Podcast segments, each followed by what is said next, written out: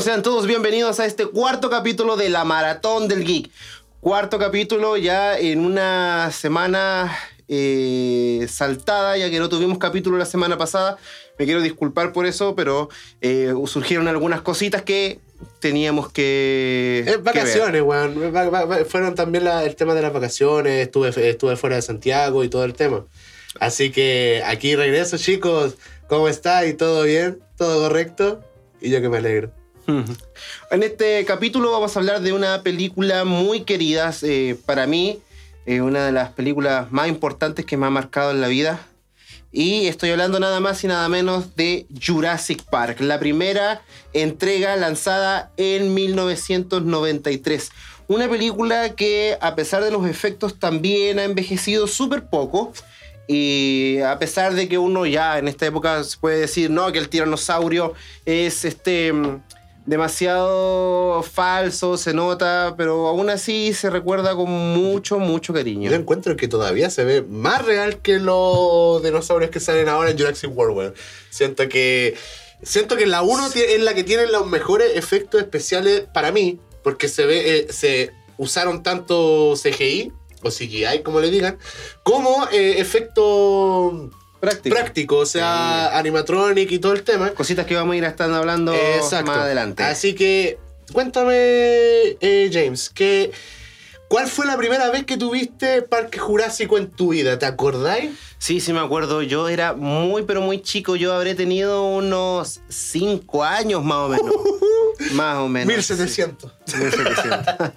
Era muy chico y mm, esta película salió en el TVN.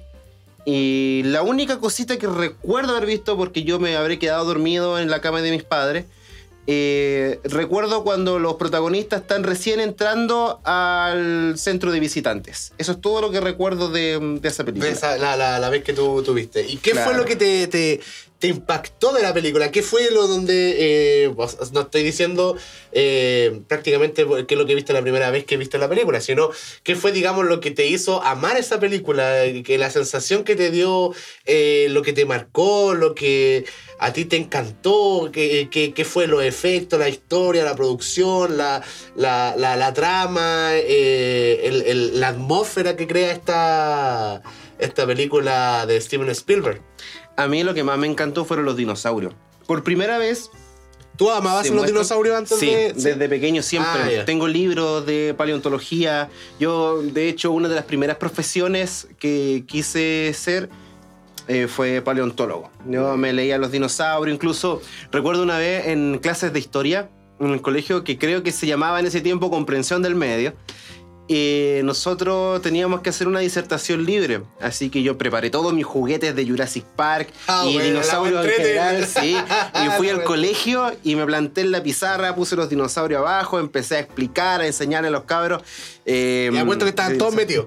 Sí, estaba metido y fue, fue muy genial. Y eso que yo sufría de pánico escénico. Bueno, como todos los chicos que me imagino que la mayoría no quieren pasar al pizarrón cuando el profesor los quiere sacar para eh, resolver alguna cosa en matemática o lo que sea. Pero a mí me encantó salir a pizarra y explicar lo que, lo que yo más amaba en ese momento, que eran los dinosaurios.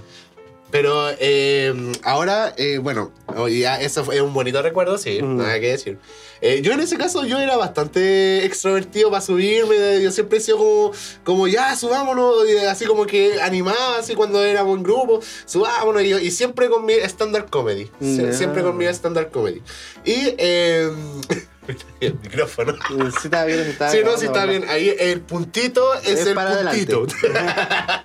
ahora, ahora eh, viendo el tema de, de, Porque no solamente esta película te digamos, te impactó solamente a una cierta cantidad de gente, sino a una generación completa. De hecho, generaciones que son más antiguas. Por ejemplo, eh, yo eh, fui y no fui a ver Jurassic Park al cine. Ah. Yo fui y no fui. O sea, en el cine yo estaba ahí, pero no la estaba viendo. Ahora dicen, ¿pero qué está hablando este weón? No, no, no, no, cacho. Lo que pasa es que mi mamá fue a verla al cine y hasta el momento, de hecho, mi, compadre James y mi mamá son muy, muy, muy fan de esta franquicia. Sí. Y eh, mi mamá la fue a ver al cine en el año 93 cuando yo estaba en su guata. Yo estaba, yo estaba ahí, eh, ahí huellando el- con las tripas de mi mamá en ese momento, en el año 93. Estaba viviendo desde el ombligo. Del ombligo, exacto. Eh. Estaba mirando del ombligo la Jurassic Park. Eh, mi mamá quedó loca. Yo estoy ahora, ahora estoy como, digamos, debería estar mi mamá acá, güey. Eh, debería estar mi mamá aquí hablando. Quizá, no sé, quizá a futuro. Yo no creo que esta sea la única Jurassic Park que comentemos. No, y. eh, yo fui a ver El Mundo Perdido al cine. Pero, eh, ahí había nacido ya. Ahí Y- tenías como, ¿cuánto ya tenías? ¿Como este, cuatro? No, tenía como tres años, Tres. una- dos, dos años y tanto, tres años. Si no, Ah. no soy tan viejo. Algunos dirán, este buen debe tener unos 40 años, ¿sí? una cuestión así. No, no soy No. tan viejo. Y la cuestión es que mi mamá dijo que el cine estaba repleto y todos por ver Jurassic Park. Porque, claro, me imagino que en esa época, no sé, el tráiler que daban en la televisión, me imagino yo, yo no, no conozco mucho. eh, yo creo que ver, digamos, un dinosaurio bien hecho, bien hecho, Sí. eh, yo creo que fue lo que incitó a la gente a ir al cine y que las colas se, se- De hecho, mi mamá cuenta que mi papá tuvo que pagarle a un loco para que se colara en la fila y comprar la entrada antes y poder entrar. ¿Cachai? Ahora, ¿qué me, me impactó a mí Jurassic Park? A mí, yo encuentro que la 1. Mira, para ser sincero, para mí la 1 y la 2 son las mejores de, la- Mm. de toda la saga, de Sí, toda la puta saga. para la mí, saga. la 1 y la 2. Las otras son buenas, pero para mí la 1 y la 2 son Es que crecimos con esa. Es que exacto. Yo crecí, de hecho yo crecí más con la 1 que la 2 que con la 3. Tengo algunas anécdotas con la 3 y me gusta y todo, Sí. pero lo que más me hizo el bajón en la 3 ¿Eh? fue que durara una hora y media. Exacto. A mí Eso fue lo primero. Eso, eso a mí me, como que no me gustó. La 3 es buena, yo la encuentro que tiene buen efecto. Es una historia básica, pero buena. Pero dura demasiado poco, ni siquiera alcanza una hora y media. Una hora y media dura con los créditos, pues, weón. Dura Sí. como una hora veinte, una menos. cuestión así. Sí. Es decepcionante eso, pero. eh, eh, continuamos con Jurassic Park 1. Eh, a mí lo que me. la- la- la- había unos VHS que lo grabó mi, mi mamá, me imagino yo, del TVN ¿Ya? en un cassette. Y ahí empecé a ver Jurassic Park. Y me encantaba, weón, me gustaba el- el- la atmósfera que daba selvática, como de safari, toda esa cuestión, a mí me encantaba, me encantaba. Y empecé a crecer y empecé a ver la trama y a mí me gustaba, me gustaba porque estaba como bien desarrollada, o sea, eh, eh, se tomaban el tiempo para ver cada paso de, de- de- de lo que va la película. Sí, de hecho, empezamos a ver así acción después de la hora. Sí, Como pues. ya de- después de la hora recién ¿Y cuánto, a y, pasa para. ¿Cuánto tiempo dinosaurios están en pantalla? ¿Como 10 minutos más Sí, menos? como 10 minutos están todos los dinosaurios. En las de las dos horas que dura esta película, eh, solamente Sí. están como 10 minutos, pero eh, está. Bueno, es que estamos hablando de un maestro, estamos Sí, hablando de Steven po. Spielberg, no estamos hablando de, del, del director de La Rosa de Guadalupe. Estamos, habla- estamos hablando de Steven Spielberg. O sea, cuando hablamos de Tarantino, James Cameron, eh, Sam Raimi, Steven Spielberg, George Lucas, es porque ya estamos hablando de otra gama, pues, hermano. Sí. Pero eh, a mí lo que me gustó mucho de esta película y, eh, fue la trama, la trama y los dinosaurios. Porque la trama sí. era como muy ciencia ficción, pero no era necesario ver galaxia, planeta, toda la cuestión. Pero era de ciencia ficción pura. Y ver los dinosaurios cuando vi al- a, la, a la Rexy por primera vez, así cuando empieza a romper los cables, Ah, eh, ese, es un, C- impresionante. ese es un CGI, no es, el- es un, un CGI, no El que- es Sí, Cuando rompe el cable y recién entra, yo dije, oh, weón, y sabéis que una, una anécdota, yo he tenido pesadillas, mi mayoría de mis pesadillas han sido con dinosaurios, hermano. ¿En serio? Sí, ah, de hecho hace muy poco, hace un, yo creo que un mes, un poquito más, tuve una pesadilla con un dinosaurio, con, con dinosaurios, weón. Y siempre siento que me están persiguiendo y claro, me ven, me ven mi carne, weón, y dicen, aquí tengo comida como para un mes. pero, pero en serio, siempre tengo pesadillas y justamente me imagino los dinosaurios de Steven Spielberg, pues, weón. O de Michael, eh, ¿cómo se llama el escritor? Eh, Michael Crichton. Michael Crichton, Crichton. Crichton, Crichton, Crichton. Y ahora pues, continuamos con, el, con mi compadre James. Eh, dime, a ver, Jurassic Park, ¿a dónde, eh, la 1, ¿en qué puesto lo pondrías eh, entre las películas que más te gustan? Porque yo sé que está dentro de las películas que más te gustan. Sí. A ver, tengo muy claro. a mí. En el puesto número uno estaría Jurassic Park. La 1. Sí, la uno. En el puesto número dos. Yo pondría al Mundo Perdido. Espectacular. en el puesto 3 pondría eh, Una Nueva Esperanza. eh, seguido por El Imperio Contraataca, La Amenaza Fantasma y La Venganza de los Sith. La venganza de los Sith. O sea, son, son seis películas así que tú las tenías ahí. Sí, sí, que están Son ahí. seis. Yo debería hacerme eso porque tengo algunas películas, pero eh, eh, ahora que eh, estoy empezando a ver películas que yo vi hace muchos años atrás y que me siguen gustando, eh, debería hacerme ese, ese, ese top. Eh, lo único que sé es que dentro de, de- de- de ese top estaría Spider-Man 2, Ujú. estaría eh, Jurassic Park El Mundo Perdido, eh, estaría el, el Imperio Contraataca, eh, y ahí tengo que hacerme bien la lista, pero la- el próximo video voy a llegar con mi lista, me- lo, Claro. lo- lo- lo prometo. Esta, esta, esta le tocó a Jane, la próxima me, me- me toca a mí. Una cosa que, que, por las razones que esta película triunfó demasiado, fue por lo mismo que dijiste tú en un principio, de que los dinosaurios acá se ven reales, no es como en esas películas del mundo perdido, por ejemplo, de los años 30. Del año 30 que eran eh, Que era como stop de- action, stop, stop life o eh, algo así. eh, stop motion. Stop motion, es como las que hace mm, Tim Burton. Sí, pues. Entonces, esta película fue muy bien recibida porque, a pesar de que sí usaron esa técnica en un principio, eh, tuvieron que mejorarla un poco, trataron de, de- de hacer que. Porque tú, cuando ves, por ejemplo, la película esta. mm, No me acuerdo, que los argonautas. Argonautas. No sé si te acuerdas de los esqueletos que pelean. Ah, sí, sí, sí, sí. Ya, el eso es- con la espada y se. Eso es stop motion, ¿cachai? Stop motion. Y se ve falso. Porque claro, cada toma está limpia. Limpia. En cambio, cuando tú vas a una escena, por ejemplo, pongamos en el contexto de eh, Indiana Jones, cuando a Indiana le pegan un combo en el hocico, o a cualquier, en cualquier otra película, se siente natural porque se ve el Se ve movimiento. el movimiento del proceso de la, Claro, la foto, digamos. se ve eh, difuso, se ve difuminado. Entonces, estos compadres de la producción de Jurassic Park tenían eso en cuenta. Entonces, pensaron muy bien. Le dijeron a Phil Tippett que hiciera eh, la animación stop motion para ver cómo funcionaría un dinosaurio en la vida real. Entonces estuvieron viendo y cacharon de que no iban a poder lograr algo muy realista. Entonces trataron de agregarle ese, esa difusión, difuminar un poco la imagen entre los movimientos, pero aún así tampoco eh, Lograban lo que querían. Hasta que un chico, que no me acuerdo... eh, El rebelde, el rebelde sin causa era un... un- sí, no me acuerdo cómo se llama. Y él estaba bajo la mano de Dennis Muren. Y eh, en su. A este compadre lo expulsaron tres veces de Industrias Light and Magic. eh, porque el güey era rebelde. Le decían, no, no hagas esto, pero él lo hacía igual. Y cuando él hacía cosas fuera de lo que le decían, lo hacía muy bien. por eso que siempre se mantuvo. Entonces él creó este tiranosaurio Rex eh, completamente en la computadora. Partió con los huesos, después con la musculatura y finalmente mostró un tiranosaurio caminando por la llanura.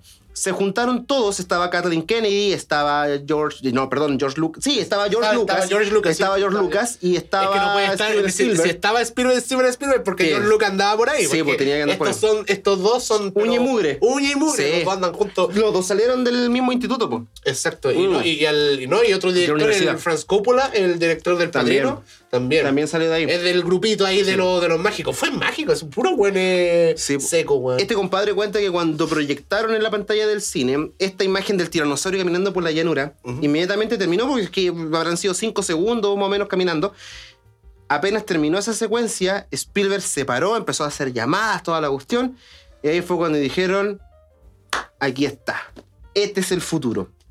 Entonces, ya en ese tiempo no necesitaban tanto eh, el tema de los animatrónicos, pues, que estaban teniendo una visión mucho más allá. Conocemos a George Lucas, que él siempre quiso que prácticamente hubiese un puro actor en una pantalla verde y con eso te hacía una película, ¿cachai? Exacto. Solamente con efectos especiales. Para allá apuntaba eh, en ese tiempo las películas. Entonces, Dennis Muren y eh, Phil Tippett, más que nada, que es el encargado de las marionetas, ya se veía ya un poco triste porque veía que su carrera Estaba llegando a su es- fin. y una, una frase que dijo muy importante, dijo, eh, Spielberg le pregunta a, a, a Tippett, le pregunta, eh, ¿cómo te sientes con esto, con esta innovación? Y él le dice, eh, siento que mi carrera está extinta. Ah. Entonces, Spielberg dijo, claro, Spielberg dijo, muy buena frase, la voy a incluir en el guion. y ahí aparece Ian Malcolm diciendo... ¿No querrás decir extintos? ¿No querrás decir extintos? y así fue como empezó esta película. Pero antes que nada, eh, Spielberg estaba para... ¿Cómo comenzó esto realmente? Spielberg estaba muy interesado en todos los libros que había escrito Michael, Crichton. Y, le pregunta a Crichton un día, eh, Crichton, ¿en, qué estás trabajando? Bueno, estoy trabajando en un libro de, de genética y dinosaurios. Entonces Spielberg le dice, muy interesante, me gustaría leer eso. Cuando eh, salió este libro, o un poquito antes que saliera, muchas casas Querían comprarla. Querían comprarla. Estaba Warner, estaba Fox, eh, había un montón de mm, que querían comprar los derechos para poder hacer esta película. Pero Crichton siempre confió en la mano de Spielberg porque él sabía, conocía el trabajo. Era el director de T. ¿Cómo de tiburón. Y de tiburón, no, no, podía hacer eh, algo malo ahí. Pues. Entonces, en ese tiempo ya estaba Indiana Jones. Sí, pues Indiana había muchas películas de Spielberg ya y era pura película. De hecho, más que George Lucas, porque básicamente George Lucas tiene a Star Wars. Eh, ah, sí, pues y empezaron con, eh, con, el tema de la producción, y fue cuando querían ver cómo podían animar un dinosaurio, y ahí fue cuando empezaron a buscar, ya, tenemos los dinosaurios, ahora tenemos que empezar a buscar los actores humanos. Entonces Spielberg siempre tuvo en mente ya todos los actores que quería. Sam Neill, eh, Laura Dern y Jeff Goldblum. Eh, bueno, eh, antes él había pensado en otros actores también, pero es que yo encontré que fue buena jugada porque Sam Neill era como estaba hecho para ese, ese papel, pero obviamente Spielberg quería también a Harrison Ford, pero ya teníamos Harrison Ford en, Han Solo, en Indiana Jones y ya sería como muy saturante en Spielberg y en Lucas. Eh, tener de nuevo a Harrison Ford como una franquicia que ya se veía que iba a ser muy popular. Así que eh, yo creo que ahí acertó bien a tirar a Sam Neill. Sí. Bueno, más que nada, yo encuentro, este es como algo en general de la franquicia, yo encuentro que se olvidaron un poco de Alan Grant, de Sam Neill en la franquicia, porque después tomaron más eh, considerado a Jeff Goldblum que, que a Sam Neill. No sé qué opináis tú. Yo opino que... Mi favorito de toda la vida Sam Neill. El grandioso Doctor Grant para mí es el protagonista, siempre no por nada eh, todos los. Bueno, a las personas que yo conozco que, les gusta Jurassic Park, el personaje que siempre sale, el Dr. Grant. Ah, el Dr. Grant, sí, claro. Jeff Goldblum. Bueno, ha salido más que Alan Grant porque salió en el, Reino Caído. En el Reino Caído, en Jurassic Park 1, eh, 2, eh, ha sido nombrado en la 3. Sí. Y en la 2 no nombran nunca a Alan Grant, nunca lo nombran. Y en la 3 sí nombran a Jeff Goldblum, al Goldblum. Eh, en, la en la primera Jurassic World eh, aparece Jeff Goldblum, pero en, un libro. Cuando están haciendo el tour con los cabros chicos, aparece alguien leyendo y aparece la foto de Jeff Goldblum. Así que por eso, él ha sido el único weón que aparece, digamos, lo nombran o aparece Pero también, también aparece eh, en una serie que salió hace muy poco en Netflix, que te mencioné hace, hace un tiempo. Ah. La de... Eh, Parque Cretácico, Mundo Cretácico parece que se llama, que es una serie animada en Netflix que está ambientada entre Jurassic World y El Reino Caído. Está ahí entre medio de esas dos. Empieza cuando queda la cagada en, el mundo perdido. Y, perdón, en el mundo jurásico. Y eh, bueno, la, la, última temporada, que fue la 3, no sé si va a ser una, una cuarta, eh, termina cuando eh, explota el volcán en la isla nublar. Mm. Y este, mm, ahí en esa serie se menciona al Dr. Grant, que escribió un libro que fue incluido en las ventas del mundo jurásico, ahí en la isla.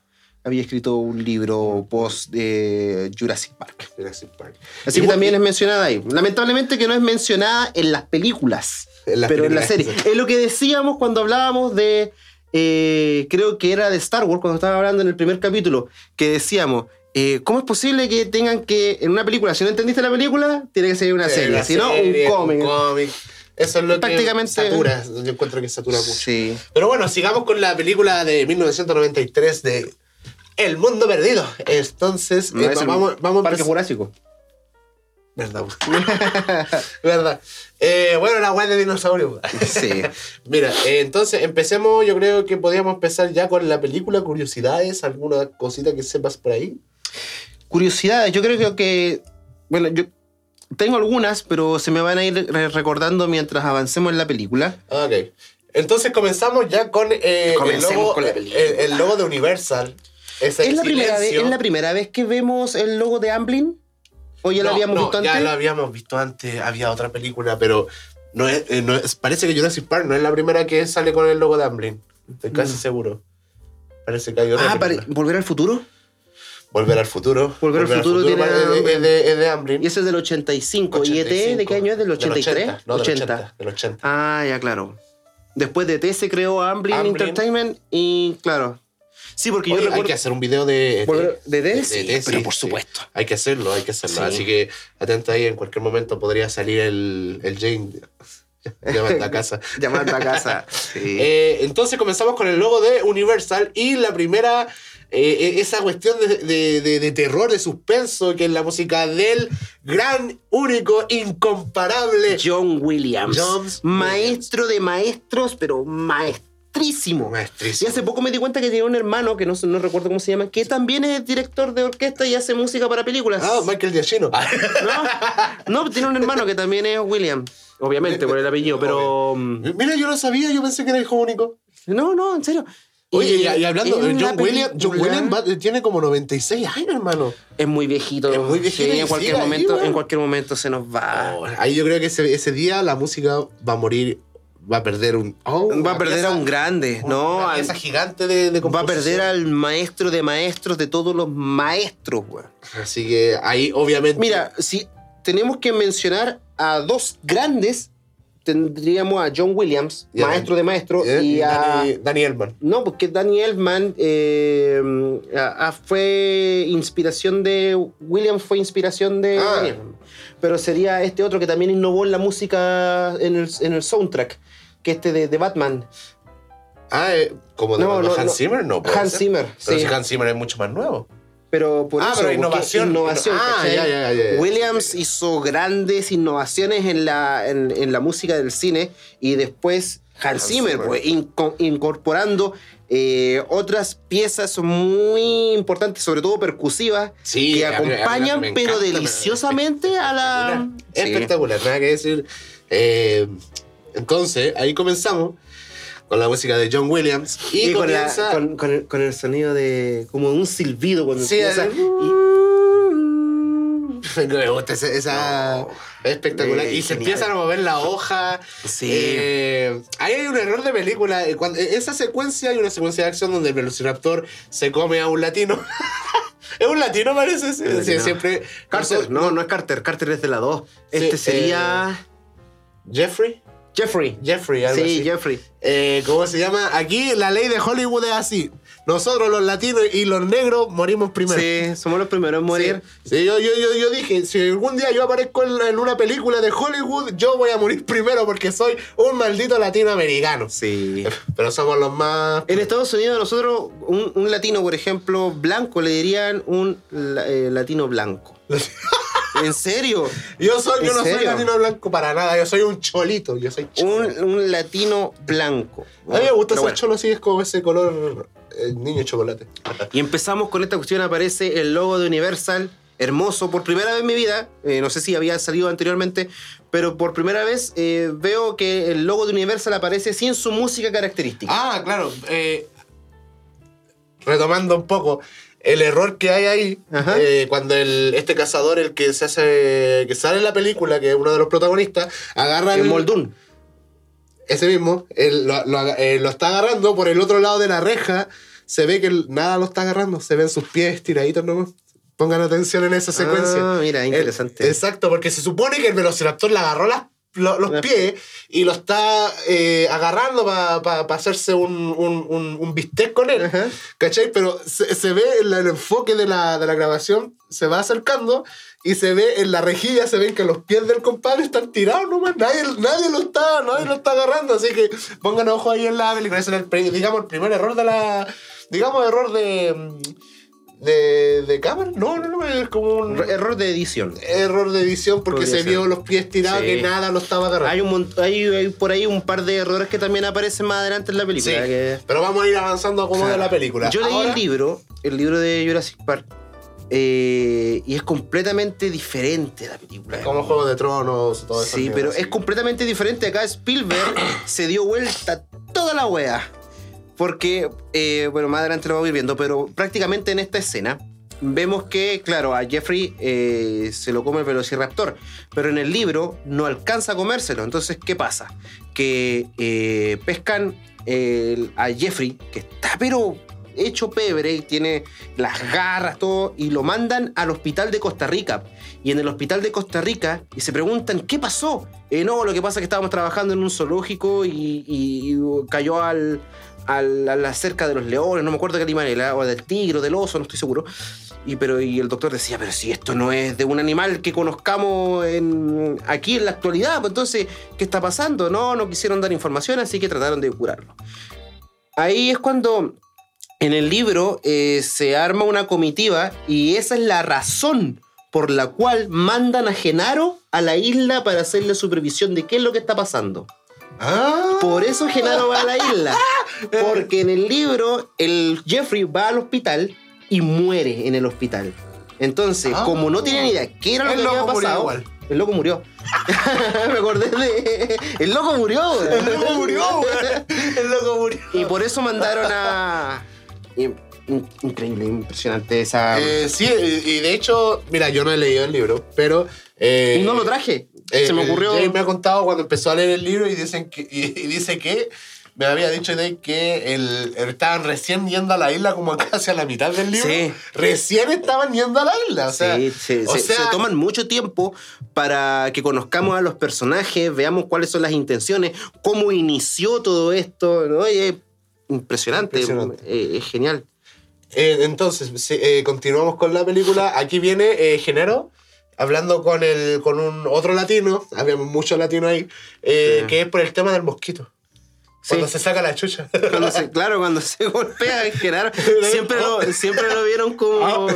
como un tonto. Es que era imbécil, era como el clásico personaje patético de la película que sabía que iba, a, que iba a morir, que se lo iba a comer un dinosaurio. Y más decía murió de la forma más patética, pero eso lo vamos a ver un poquito más adelante. Acá tenemos a, Genaro que es este que no le importa nada, que lo único que le importa son los números, las ganancias. Y una comparación con el libro es que Genaro es una persona muy humana, que de hecho es eh, eh, muy protagonista en el libro, porque ayuda a salvar a los, protagonistas principales. Eh, bueno, no me acuerdo mucho del libro porque lo leí hace un par de años. John Hammond parece que era el villano. John Hammond era completamente diferente porque vemos en esta película a John Hammond, un hombre muy humano, que le gusta mucho, eh, bueno, un, buen tipo, pero en el libro es Genaro. En el libro es que solamente le importan los números, no importa quién muera, lo único que importa es abrir el parque y ganar dinero. O sea, muchos papeles.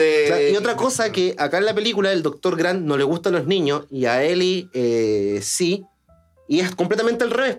A Ellie no le gustan los niños y, al doctor Grant sí. y en el libro sí se dice explícitamente, explícitamente, perdón, que son pareja. Alan Grant y él. Eh, con, él y sí, Alan Grant. Son, son, sí, porque como que siempre como que, ah, no Había, había como, que, como que esa cosa, que no querían... Mm, sí, así como que se comían y no se comían los fósiles. Y el, el, entonces, ahí continúa ya el tema del mosquito y todo el tema. Claro, ahí eh, es cuando Genaro eh, quiere pedir a este chico que necesitan a alguien para que vaya a hacer este como un ministro de fe, por así decirlo, para que dé el dicto bueno al, parque, que querían eh, personas eh, expertas en la materia. Entonces cuando le dice que quiere a, que ya tienen a, a, Ian Malcolm, pero que quieren a Alan, Grant. Entonces este personaje le dice a Grant no lo van a sacar de Montana, porque en ese momento se encontraba en una excavación en, Montana. Y, y, este compadre le dice, no van a sacar a, a Grant de ahí porque es igual que yo, un excavador. Y ahí es cuando. Comienza eh, aquí llega el, el, personaje, digamos, principal de esta película, que es Alan Grant. Por una, una, imagen muy, muy, muy impactante fue cuando estaban desvelando este esqueleto, de Velociraptor. De Velociraptor y estaba muy doblado genial, sí, ¿no? muy bueno. muy, muy bueno ese, Yo he, leído un poco eh, anteriormente de dinosaurios y cuando eh, el animal muere, bueno, que son estudios paleontológicos, y a medida que va pasando el tiempo, el cuerpo de por sí se va eh, retorciendo. hacia atrás. Siempre va a pasar eso con los fósiles. ¿Por qué no recuerdo? Pero siempre va a pasar eso. Y acá vemos una máquina muy... Ah, la computadora. No, no la computadora, sino que la, máquina cuando están eh, ah, haciendo, como una resonancia para ver lo que hay debajo del suelo. Y yo la, la, vi por primera vez que tenía cartuchos de escopeta, la barra. Sí, cartuchos, te subían los dos lomos y ¡pa! Era hueva. Yo dije, por años pensé que esa weá se había hecho solo en la película, hasta que hace poco la vi en, otro lado, lo vi como en un documental, una cosa así. Y también estaba esa máquina, era muy bacán. Lo usaban unos arqueológicos, unos arqueólogos, perdón. Y eh, ahí llega el helicóptero. A ver, llega el helicóptero, sí, pues verdad. Pero espérate, pues, hay, una, cosa, hay una cosa muy chistosa. ¿Qué? La parte del niño. ¡Oh! Acá, hay una teoría también. Acá hay una teoría. No, pues si tú sabías esa teoría, la teoría de que ese niño en realidad era Owen.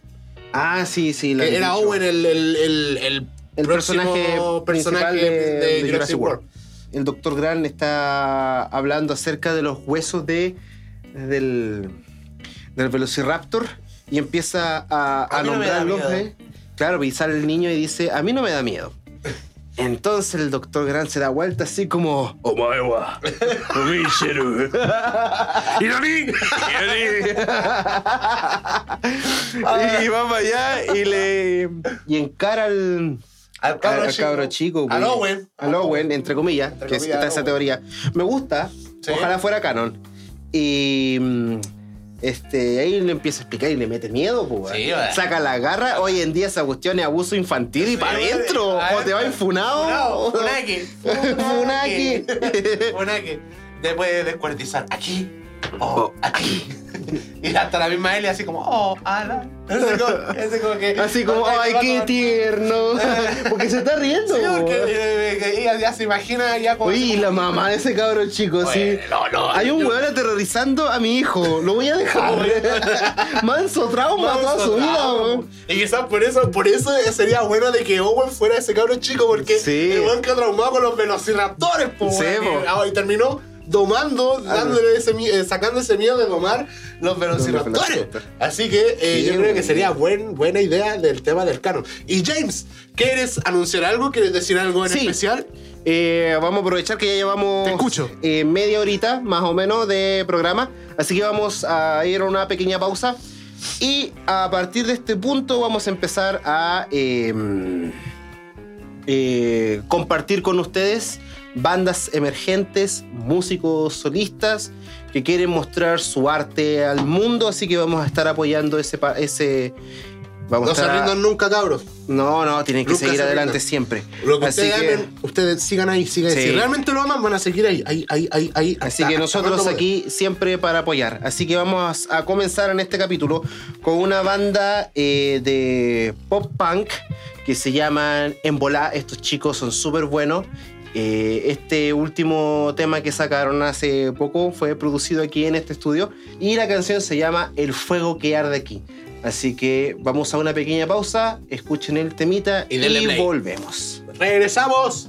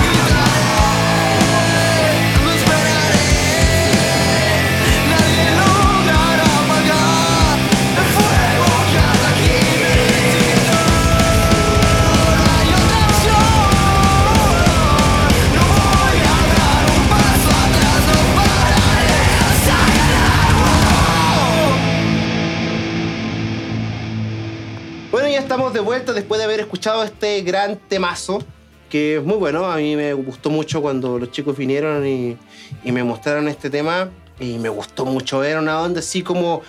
Una onda entre ¿Tronic? Green Day, Papa Roach, una cosa así. Oh, me pegué. súper. ¿Dónde te pegaste? Ay, mi perita. Eh, como Tronic. No sé si has Eh, ¿Tronic? No, Tronic, eh, sí. No, pero es más, más agresivo que Tronic. Eh, como Green Day. Claro, como. No, como Papa Rush. No, es como Green Day, Papa Roach, una cosa así. Sí, tiene como ese, ese sonidito por ahí mezcladito. Pero súper bueno, chiquillos. Pueden seguirlo en su Instagram, embolá-chile. Y escucharlos en Spotify, como los chicos de Embolá. Y, Embolá, Embolá, sí, sí. Embolá. Embolá. Y eh, tiene sus videoclips y presentaciones en vivo registradas en YouTube. Así que vayan a ver los chiquillos. Y bueno, continuemos con la película. Pues, ¿En qué parte nos quedamos después del chico? Acá es cuando llega el helicóptero. Ah, que es cuando queda la cagada. O sea, cuando dicen, apágalo, apágalo, apágalo. Sí, güey. Todavía me duele Súper inconsci- súper inconsciente el, el tema del, del helicóptero. Ajá. Eh, sí, porque. Que llega estaba- a una excavación, Una po. excavación, po, y, Pero, y- y- y ahí es cuando ya estaban todos enojados y había bajaba Alan Grant y todo el tema. John Hammond, güey. Y ahí eh, después. Pero, mira, mira, eso, hay una- eso, eso, Sí, yo cacho sí, que por ahí va. A dilo tú primero. No, dilo tú primero. Ya. Es extraño porque el helicóptero llega. Llega y John Hammond ya, ya está. estaba ahí. Sí, sí. ¿Cómo, ¿Cómo llegó John Hammond ahí? Eh, Norman Osborn. ¿Cuánto rato llevaba ahí? No sé. Imagínate hubiese sido un, un viejo pervertido, ¿eh? A ver, Estaría- estaba ahí el, el- en la ropa sucia de, de la doctora Sattler. Ahora no sabemos en su, su parada, a lo mejor en la ropa sucia del doctor Grant. Yo también habría estado ahí metido, ¿eh? A ver. Mm, huele a raptor. Vaya dato perturbador. Así. Me dio miedo. y, y entonces ahí es cuando llega Alan Grant y, y justamente John Hammond saca el champagne, El eh, el champagne para y viene celebrar. todo así. ¿Qué? Así, ah, ahí está, po.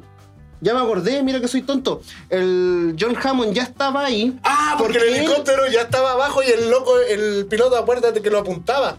No, no, no. El, Hijos de puta. el John Hammond ya estaba ahí. Eh, también porque él era el que estaba financiando esa excavación, po. ¿Verdad? po? Ah, tengo que ponerme al día con la película, weón. Sí. Salud. Yo, de hecho, hace tiempo que no la veo. Pero la vi tanto, tanto en su tiempo. que ya te sabías los Ya, diálogos de memoria. yo me sabía, eh, sí, me sabía los diálogos de memoria de esta película. Actualmente ya no, pues han pasado los años. ya estaba Y- viejo. Sí, tengo otras cosas en la cabeza. Entonces yo. Los cabros cuando- chicos. Los cabros chicos. Yo cuando era chico, eh, yo le bajaba el volumen a la tele y replicaba todos los diálogos de la película. Ah, De la 1, de la 2, de la 3 no, pero de la 1 y de la 2, siempre.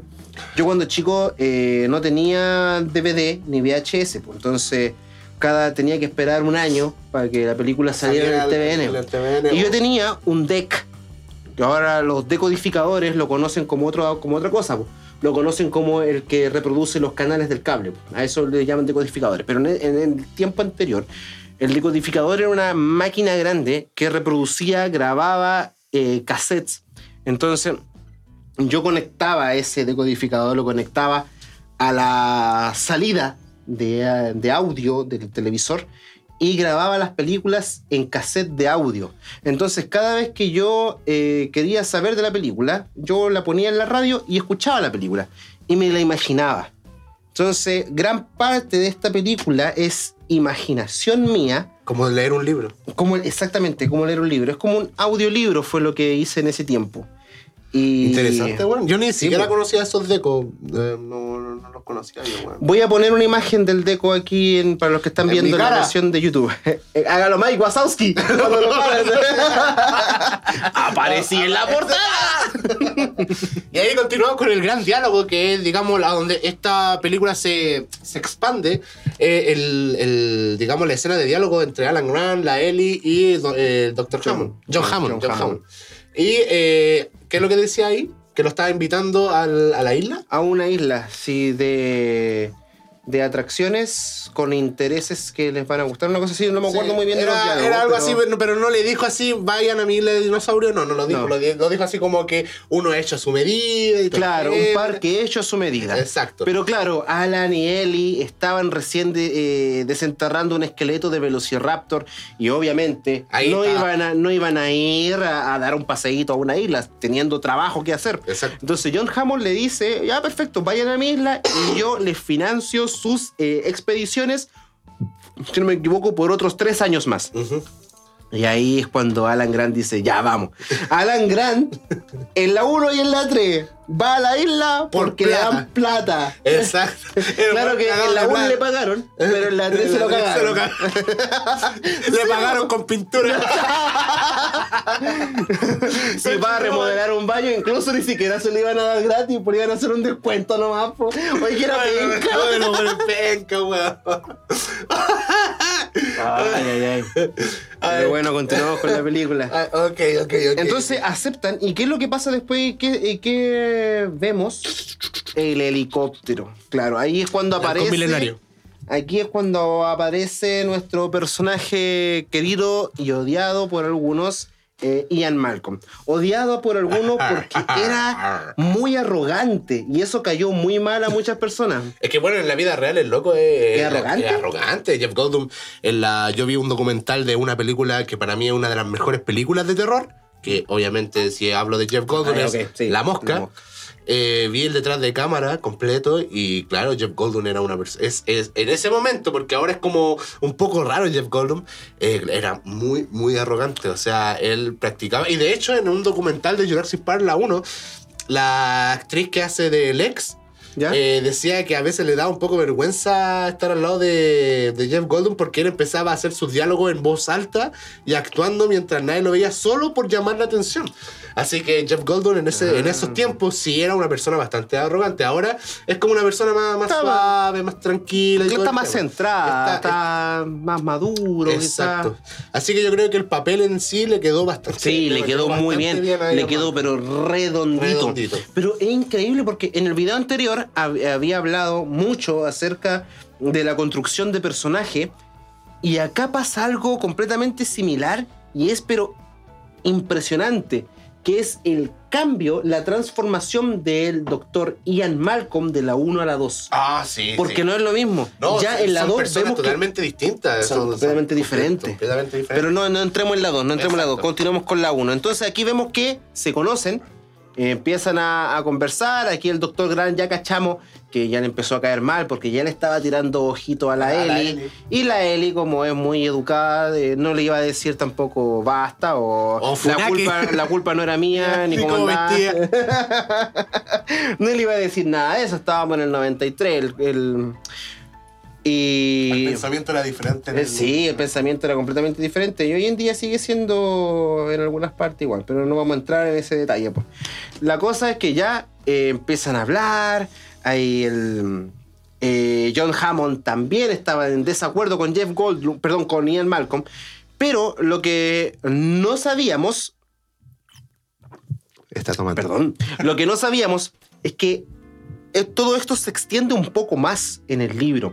Porque en el libro, antes de que nuestros personajes volaran a la isla, teníamos mucha historia anterior, por lo mismo que dijo Marcel, que eh, iban a la isla recién en la mitad del libro, porque eh, había mucha historia entre Hammond y Ian Malcolm, se conocían de antes. Ellos sabían, el doctor Malcolm sabía lo que estaba, porque John Hammond, eh, años atrás, eh, había pedido la consulta de, Ian para saber eh, cómo era el tema de la genética, cómo, en qué podría afectar, un montón de, de cosas, como este hombre matemático necesitaba mucho de su sabiduría. Pero siempre Ian estaba en contra. Entonces, el doctor John Hammond siempre tuvo un poco de discusión ahí con él y eh, vemos ya un poco más de trasfondo en eso, pero en la película no se deja, no se deja entender. Se, o sea, se deja entender un poquito que ya se conocían, pero nunca entraron en profundidad con eso. Que Ian estuvo en la etapa de la construcción de Parque Jurásico, sin embargo, nunca vio a ningún dinosaurio vivo. Por eso que al igual que en la película, en el libro Ian Malcolm también se impresionó cuando vio al brachiosaurio. Lo logró. Lo logró. Este loco hijo, del demonio lo logró. O como la versión original, este loco hijo de puta lo logró. sí, sí lo dice. Eh, entonces, eh, ahí es cuando llegamos a la isla. Y está cuando llegamos a la isla y dice, ahí está. Es cuando sale, para mí, la canción más genial de todas las películas, el soundtrack más bacán. Que en el disco, en el, en el disco del soundtrack se llama Journey to the Island. Y exactamente, sale esa canción, que para mí, incluso mucho mejor que la versión de. Eh, ¿El perdido? No, no, no, mucho mejor que el tema principal de la película. Porque ah, el tema principal es la canción cuando aparece. Exacto, cuando aparece Pero cuando llegan a la isla, para mí, para mí, esa es la principal de Jurassic Park. A mí, eh, bueno, mi canción favorita de Jurassic Park estaría esa y la del mundo perdido. Mm. Que para mí me encanta esa, esa, canción. Y eh, ahí es cuando llegamos a la isla y ahí es donde ya el tema aterrizan. Está, oye, me encanta esa escena, esa, ese ángulo, cuando el helicóptero está bajando por la cascada, la cascada de fondo, y baja, me encanta esa escena, esa... Y, se ve como el agua eh, reacciona. Reacciona así, ¿no? Espectacular, espectacular. Sí, buenísima. Y toda esa escena, cuando mientras van viajando, me gusta lo verde, eh, la tierra, eh, el, el, toda esa atmósfera me, me, gusta mucho, me, me encanta. Y parece que van directo al grano a ver el brachiosaurio, parece. Sí, aquí es cuando eh, se montan en los jeeps y van por el sendero. Y acá tenemos la conversación de, de Genaro con, eh, John, Hammond. que le empieza a hablar de los números, de, de, por qué lo habían enviado, de que tenían que tener una respuesta de aquí a un par de días para saber si el proyecto seguía o si no, le retiraba los fondos y eh, no, no retirar los fondos, sino que cerrar el, parque, Porque, claro, cerrarlo. Aquí también vemos que Genaro tampoco había visto nunca antes un dinosaurio vivo, o sea que todo eso se mantuvo en secreto. Nadie sabía, ni Genaro, ni siquiera Ian, que ya había trabajado anteriormente con eh, Hammond.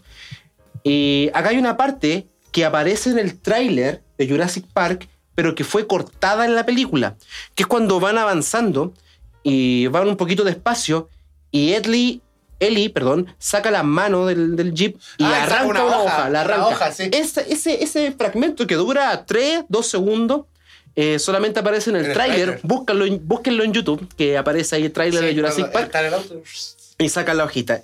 Porque después en la película no vemos esa parte, pero cuando el auto se estaciona, ella, tenía una hoja en la mano y dice, esta especie de veriforma se extinguió en el periodo Cretácico. Y entonces ahí es cuando eh, el, doctor Grant se quita el sombrero. En los ray y, y, los lentes. Pero un dato curioso aquí es que eh, Sam Neill siempre encontró esa escena estúpida. Porque dice Sam Neill dice ah, en una entrevista. Es verdad. Bueno, dilo tú a ver si es que es lo que sí, estoy pensando. Eh, Sam Neill dice: Pero qué escena más estúpida. ¿Por qué me voy a sacar los lentes? ¿Acaso sin los lentes vería mucho mejor esa tremenda criatura que está ahí arriba? Eh, ah, ya, no, era lo mismo. Yo pensé que cuando ya venían en el auto, ¿cómo no se dieron cuenta ver mansa weá ahí al frente, ah, Y recién lo, lo, lo, estoy mirando, así como que eso pensé. Mm. Pero no. Eh, y continuamos. Pues la cosa es que se saca los lentes y, cualquier persona habría eh, tenido la misma reacción. Su reacción es muy buena. Sam Neill siempre ha sido un gran actor.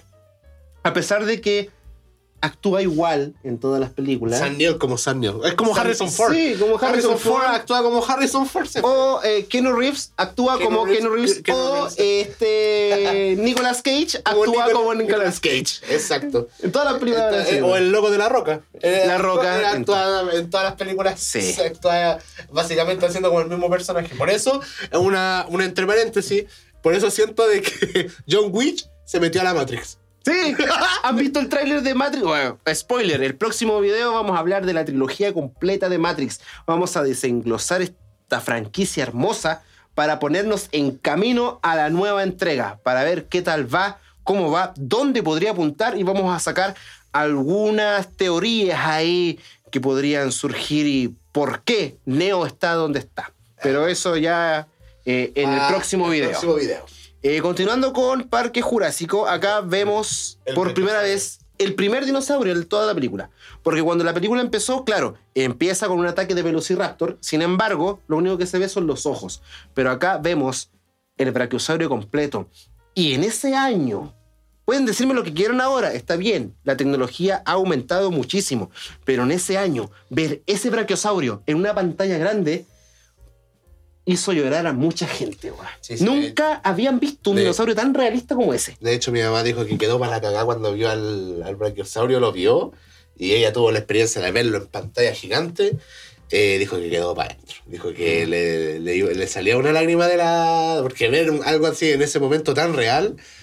Eh, ella me, me contaba, pues, yo, yo estaba en la guata porque Mm. chucha iba a ver yo. Así que ella me decía que ahí, que con eso ya quedó loca con la, con la película. Solamente con esa escena. Y eh, ahí es cuando. Y, y ese brachiosaurio es el mismo de Jurassic World. Es el mismo de El Reino Caído. El Reino Caído. Exactamente el mismo. Qué pena. Una, sí, pero ya lo Pero hablaremos. ya lo hablaremos. Que ya que estoy quedando en depresión. Eh, continuamos de la película. eh, después de eso. Después ¿qué de lo- eso quedan impresionados y ahí es donde aparece la célebre frase de John Hammond. Welcome to Jurassic Park. Verdad. verdad. Y ahí Hasta el vemos- videojuego de, su- de Super Nintendo. Sí, y ahí vemos en el fondo ese paisaje hermoso y donde vemos a los brachiosaurios, vemos a los parasaurolophus y creo que son los únicos dinosaurios, ¿no? Eh, sí, porque están los otros tomando agüita y los otros estaban dentro del agua los brachiosaurios. Sí, pues estaba brachiosaurio y parasaurolophus. No fueron las únicas dos especies que aparecen en Para el pedo ¿Cuánto? Parasaurolophus. Es no- el nombre es el del, del cuernito para del cuernito para atrás. Sí. O el parasaurio, como dicen algunos. Parasaurio. Parasaurolophus. Parasaurio. Sí. Eh, después de eso, ya eh, se enteran de que tienen un tiranosaurio. Y ahí el doctor Grant queda. Ahí yo me cago. shock. Ahí yo me cago. Ahí me- yo mí digo, me por dicen- favor, llévenme. Quiero, perdón, ya golpeé el micrófono. Por favor, llévenme. Quiero ver al tiranosaurio. Porque es mi dinosaurio favorito junto Sí, con el a mí, a, Velociraptor. a mí mi dinosaurio favorito es el tiranosaurio, pero yo valoro mi vida. Bueno, en todo caso, sí. y, yo- y- y- y si me dicen tenemos un tiranosaurio, al- Pero al- ¿sabes por qué? aquí pasa la Mira, 503. hay- hay- Mira, acá hay una cosa que siempre me llamó mucho la atención.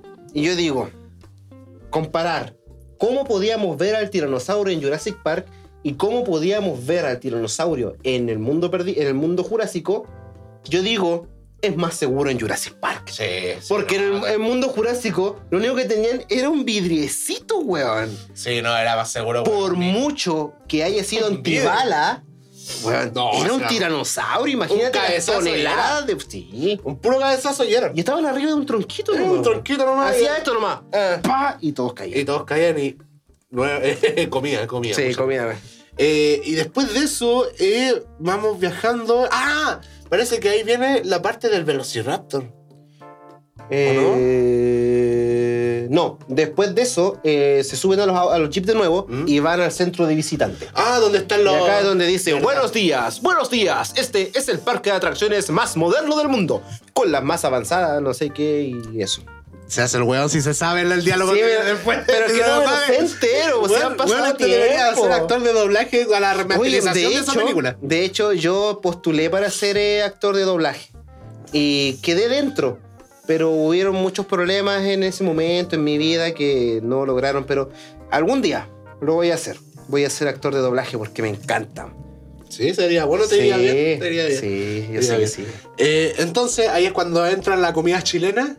Sí, no, pero antes, antes de eso, ¡Viva Chile! eh, vemos que entran y acá aparece la frase de. eh, no querrás decir extinto, Ah, ya. por la escalera. Y se van a ver a Mr. DNA. Ah, verdad, verdad. Y van a ver esta peliculita pequeña en donde eh, Ah, explican, explican el tema del ADN. El tema de la clonación. la clonación, sí. el ADN y el mosquito, y después muestran los huevitos. Mm. Y ahí entra la escena del huevo. El mamahuevo. La escena del huevito, sí, cuando ven eh, que están haciendo este dinosaurio y todo muy lindo, hasta que Doctor Gran empieza a ver la forma de este dinosaurio y ¿Y queda como? ¡ay! parece que... Es como, como, como el Superman, dice, a ti te conozco. y, La weón. y acá le pregunta al doctor, al doctor Gu, que es eh, imprescindible en la nueva trilogía Sí. de Jurassic. De hecho, Jurassic, porque Jurassic Park, Jurassic World, Jurassic, la nueva trilogía. Y le pregunta qué especie es esta. Y le dice, ah, es un ah, velociraptor. ¿Crían velociraptores? Sí, le dice. Y ahí el doctor Grant queda así como, oh, queda para adentro. Ah, Porque aquí sabe que va a quedar la, La escoba. ¡La escoba! la escoba. Sí, va a Y quedar. ahí de, de nuevo, ahí meten de nuevo los velociraptores cuando está con el cazador este. Exactamente. Entonces aquí es donde eh, Oye, van a la jaula. Aquí, aquí, aquí hay un, un pequeño corte. A mí siempre me gustó mucho ese grito de cuando comi- eh, del velociraptor. ese Es como de un grito como de, de yegua, así como no sé, de, de, de, una mina que le están dando, pero terrible brígido. Y, es- y es- me gusta ese sonido culiado, weón. Es, es, como amenazante, weón. Así que se te va a tirar encima toda la weón. Y el, esa em, escena comienza con ese grito. La escena del velociraptor. No sé por qué me miráis tan así, weón. Porque estoy, estoy, estoy, estoy viéndote para saber si tú conoces cómo se hizo eso. Ah, es que me estaba asustando. no, no. Yo dije, este weón me va a matar, weón. ¡El loco murió! No, weón. No, eh, esa escena. Mira, Me estaba muriendo nervioso, weón. Una- un dato curioso que es muy importante: que en ese tiempo eh, no se estaba muy acostumbrado a Ese trabajar. fue el, el, el mismo, el compadre que hizo los sonidos de Star Wars. No, no, no. Mira, eh, desde un principio. La cosa es que eh, en ese tiempo los actores no estaban acostumbrados a actuar frente a una pantalla verde. Mm. ¿Cachai? Entonces fue muy difícil para el Dr. Grant, para, perdón, para Sam Neill, eh, Laura Dern, eh, reaccionar ante algo que no veían. Entonces Sam Neill siempre le sugirió a Spielberg, por favor, si pudieras por lo menos mostrarme o eh, hacer que se escuche algún tipo de sonido, a nosotros nos ayudaría mucho para poder reaccionar a eso y poder tener una actuación mucho mejor. Entonces tomó en consideración eso y los sonidos que escuchas eh, del velociraptor en, en la jaula cuando están comiendo son nada más y nada menos Que los gritos de Steven Spielberg. los gritos de Steven Spielberg. Él está así con un micrófono está- y, y hace Se apretó un coco y se,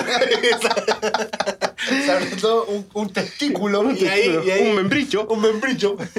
Y ahí eh, hizo lo- los sonidos ahí. Y uno lo ve porque yo lo he visto en los documentales y es chistoso. Parece que está con un megáfono. así. Sí, es como un megáfono, una cosa así. Eh, parece que le he visto, weón. Y ahí es cuando empieza a explicar, aparece acá eh, Robert Muldoon, cazador de Kenia, y le dice que el Velociraptor es el cazador más rápido que ha visto. Eh, y el más rápido que un guepardo. Entre 80 y 100 kilómetros por hora en campo abierto.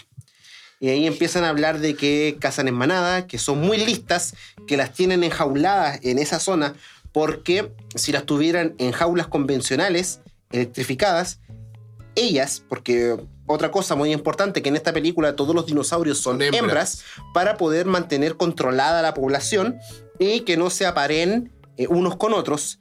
Pero el problema es que como eh, combinaron genes y ADN de ranas Rana. Junto con Hace esto, que su hace- sexo sea único, que puedan pasar del masculino al femenino en un ambiente de sexo único, que es una, una frase que dice el doctor Grant más adelante. Eh, entonces, eh, si los pusieron en, en jaulas convencionales, las Raptor empezarían a golpear, aunque les diera la corriente, eso no importaba. Golpean y golpean hasta que empiezan a, a encontrar el punto débil, donde les da menos la corriente. Entonces, si descubren ese punto, se liberan y, y dejan la, la embarrada. Y eso ah, pasó mucho antes no sé, no recuerdo si está reflejado en el libro, pero eso pasó mucho y por eso que las mantuvieron ahí, en ese punto. eh, De en hecho, ahí ese lanzan a, a un, a un toro, parece. Un toro. Sí, a un toro, Un sí. toro y después sale todo. Sale todo rota la, la- la bandeja. Le hicieron mierda al pobre. Entonces ahí es donde John Hammond, que esto es meme, pero meme universal, y dice, Bueno, ¿quién tiene hambre? y ahí Y ahí saltan a la escena. La, la escena que parece una mano el plato de comida. Así. Sí, que el hubiera chilena, que es un pescado que tiene un poquito de guarnición de, de zanahoria. Y mm, empiezan a hablar de la genética, de que eh, lo que es correcto, lo que no es correcto. Los dinosaurios y, los y los- las personas Claro. no- no debe- están separadas por 65 millones de años. Y acá es donde aparentemente en un principio, bueno, que igual se refleja en toda la película, el doctor Grady y la doctora Sattler, y sobre todo el doctor Malcolm, siempre estuvieron en desacuerdo que este Desacuerdo, parque eh, se abriera. Porque, eh, claro, era sentido común. Y una frase que dice... eh, ¿Cómo se llama? Yo traje a estos doctores para que estuvieran a mi favor, para que avalaran el parque, y el único que está a mi favor es este abogado chupasangre, que era en referencia a Genaro. A, a Genaro, porque quería solamente dinero, dinero, dinero, dinero y más dinero. el hombre por eso chupa sangre. Después de eso, que, ah, después de eso, se ve que están bajando por la escalera, y aquí es donde aparecen los niños, Ah. que es recurrente en todas las películas de Jurassic Park. Siempre hay niños. En la 1 tenemos Sí, a los nietos de John Hammond, Las dos tenemos la hija de. a la Malcolm. hija de Malcolm. A la 3 tenemos A a Eric, la razón por la que van a la isla. Ajá. En la Cuatro Jurassic, en la la- Jurassic World, en la Jurassic 4, Park 4. tenemos a estos dos niños, los hermanos. En la 5, En la 5 tenemos la niña que está clonada. sí. Quizás que tendré. Bueno, en la 6 también aparece la niña clonada. Así que bueno, ahí vamos a ir viendo cómo va. Pero siempre es esa cosa que está repitiéndose en todas las películas, que es la aparición de niños. De niños. Y está bien porque- para que haga el terror a la película, así como que. Sí, y aparte que estas películas están enfocadas también para niños. pues. Sí, Entonces, ¿cómo le vaya a dar terror a un niño si no hay un par para él? ¿Cachai? Entonces, no, está bien, está súper bien. Y aquí aparece abuelo, y es un abuelo súper cariñoso, súper lindo, toda la cosa. Es como Santa Claus, Es weón. como Santa Claus, Es como Santa Claus. exactamente. Pero en el libro no es así, pues. Es un hijo de puta. En el libro es muy malo de John Hammond porque ni siquiera está ni ahí con sus nietos. ¿Cachai? Ah, y otra cosa muy importante. Acá eh, tenemos a eh, la niña que se llama. La, la chica, la, la cabra chica, ¿cómo se llama? Eh, Alex, Alex no, y Tim. no, Lex y Tim. Lex y Tim. Lex y Tim. Lex es la niña y Tim es el chico. Y acá Lex es mayor, Tim menor y eh, en el libro es completamente diferente. Tim es el mayor, Lex es la menor y Lex es la fanática de los dinosaurios. Ah, ya, es como al revés. Es todo al revés y por eso te digo que acá Steven Spielberg dio vuelta completamente todo el libro e hizo una, una película, claro, como acá dice, eh, basada en el bestseller de Michael Crichton. Está protagonizada por Sam Neill, bla, bla, bla, pero está basada, no es, no, no es que eh, sea completamente Fiel al, al libro. fiel. Aquí voy a. que tenía que decir esta rama. tenía que formar otra rama. Eh, Joseph Maricello, algo así se llama el Joseph actor. Marcelo, sí, el, actor de, el Tim. Si no se dan cuenta, Mm. es John Deacon en Bohemian Rhapsody. Rhapsody. El bajista de Queen es Tim, el mismo cabrón chico. Porque quizás le, pare- le van a parecer como familiar. Bueno, yo se Sí. lo aclaro aquí. Eh, Bueno, Joseph acá Marcelo es. Se lo voy a acercar a la cámara para que puedan ver. Bueno, los que están viendo en YouTube. Ahí. Ese, a, ver, a ver si lo puedo enfocar bien.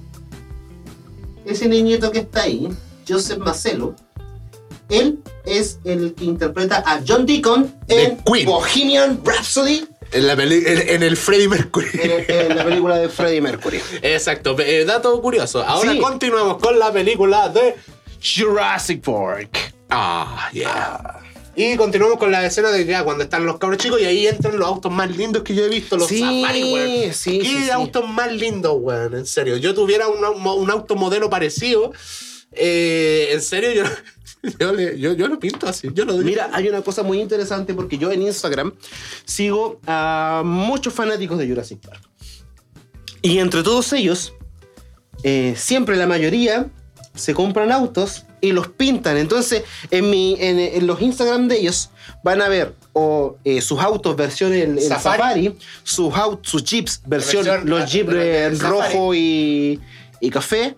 Y también van a ver autos versión en los eh, safaris del mundo perdido, eso, mundo perdido. esos Eso- verdes de con franjas sí. verde oscuras, sí. Eh, exacto. Y esa eh, es- eh, fue una cuestión de Mercedes-Benz que quiso eh, participar, digamos, en la película como publicidad también, obviamente. ¿No eran los Ford? No, el, el Jeep y Mercedes-Benz. Si, ustedes- si ustedes se dan cuenta, todos los autos, todos los autos que aparecen en Jurassic Park y en Jurassic World, eh, que sean parte del protagonismo de la película, son Mercedes-Benz. Vean el signo, ustedes si no conocen el signo de Mercedes-Benz, es una cosita así y una cosita así. Eh, Es como el signo de hippie, digamos así, como parecido. Y eh, ustedes dense cuenta, todos los, los autos de Jurassic, eh, Jurassic Park 1, la 2, la 3, Jurassic World y Jurassic World 2, van a ver que todos los autos o camiones eh, son Mercedes-Benz. Dato curioso. Mira, mira. Pero el. Eh, Porque es el, el Ford Explorer. Es el que aparece el verde en la, la 1. po. Ah, sí, pero el, es la un- el único pero- Ford. Exacto, porque los demás son todos. De hecho, Sí. la esta mujer que yo estoy muy enamorado, que es la, la que aparece en Jurassic World, la. Ah, la, la, que dirigió un capítulo de Sí. Mandalorian. eh, sí, el- y la, la hija del director de De- Han Solo.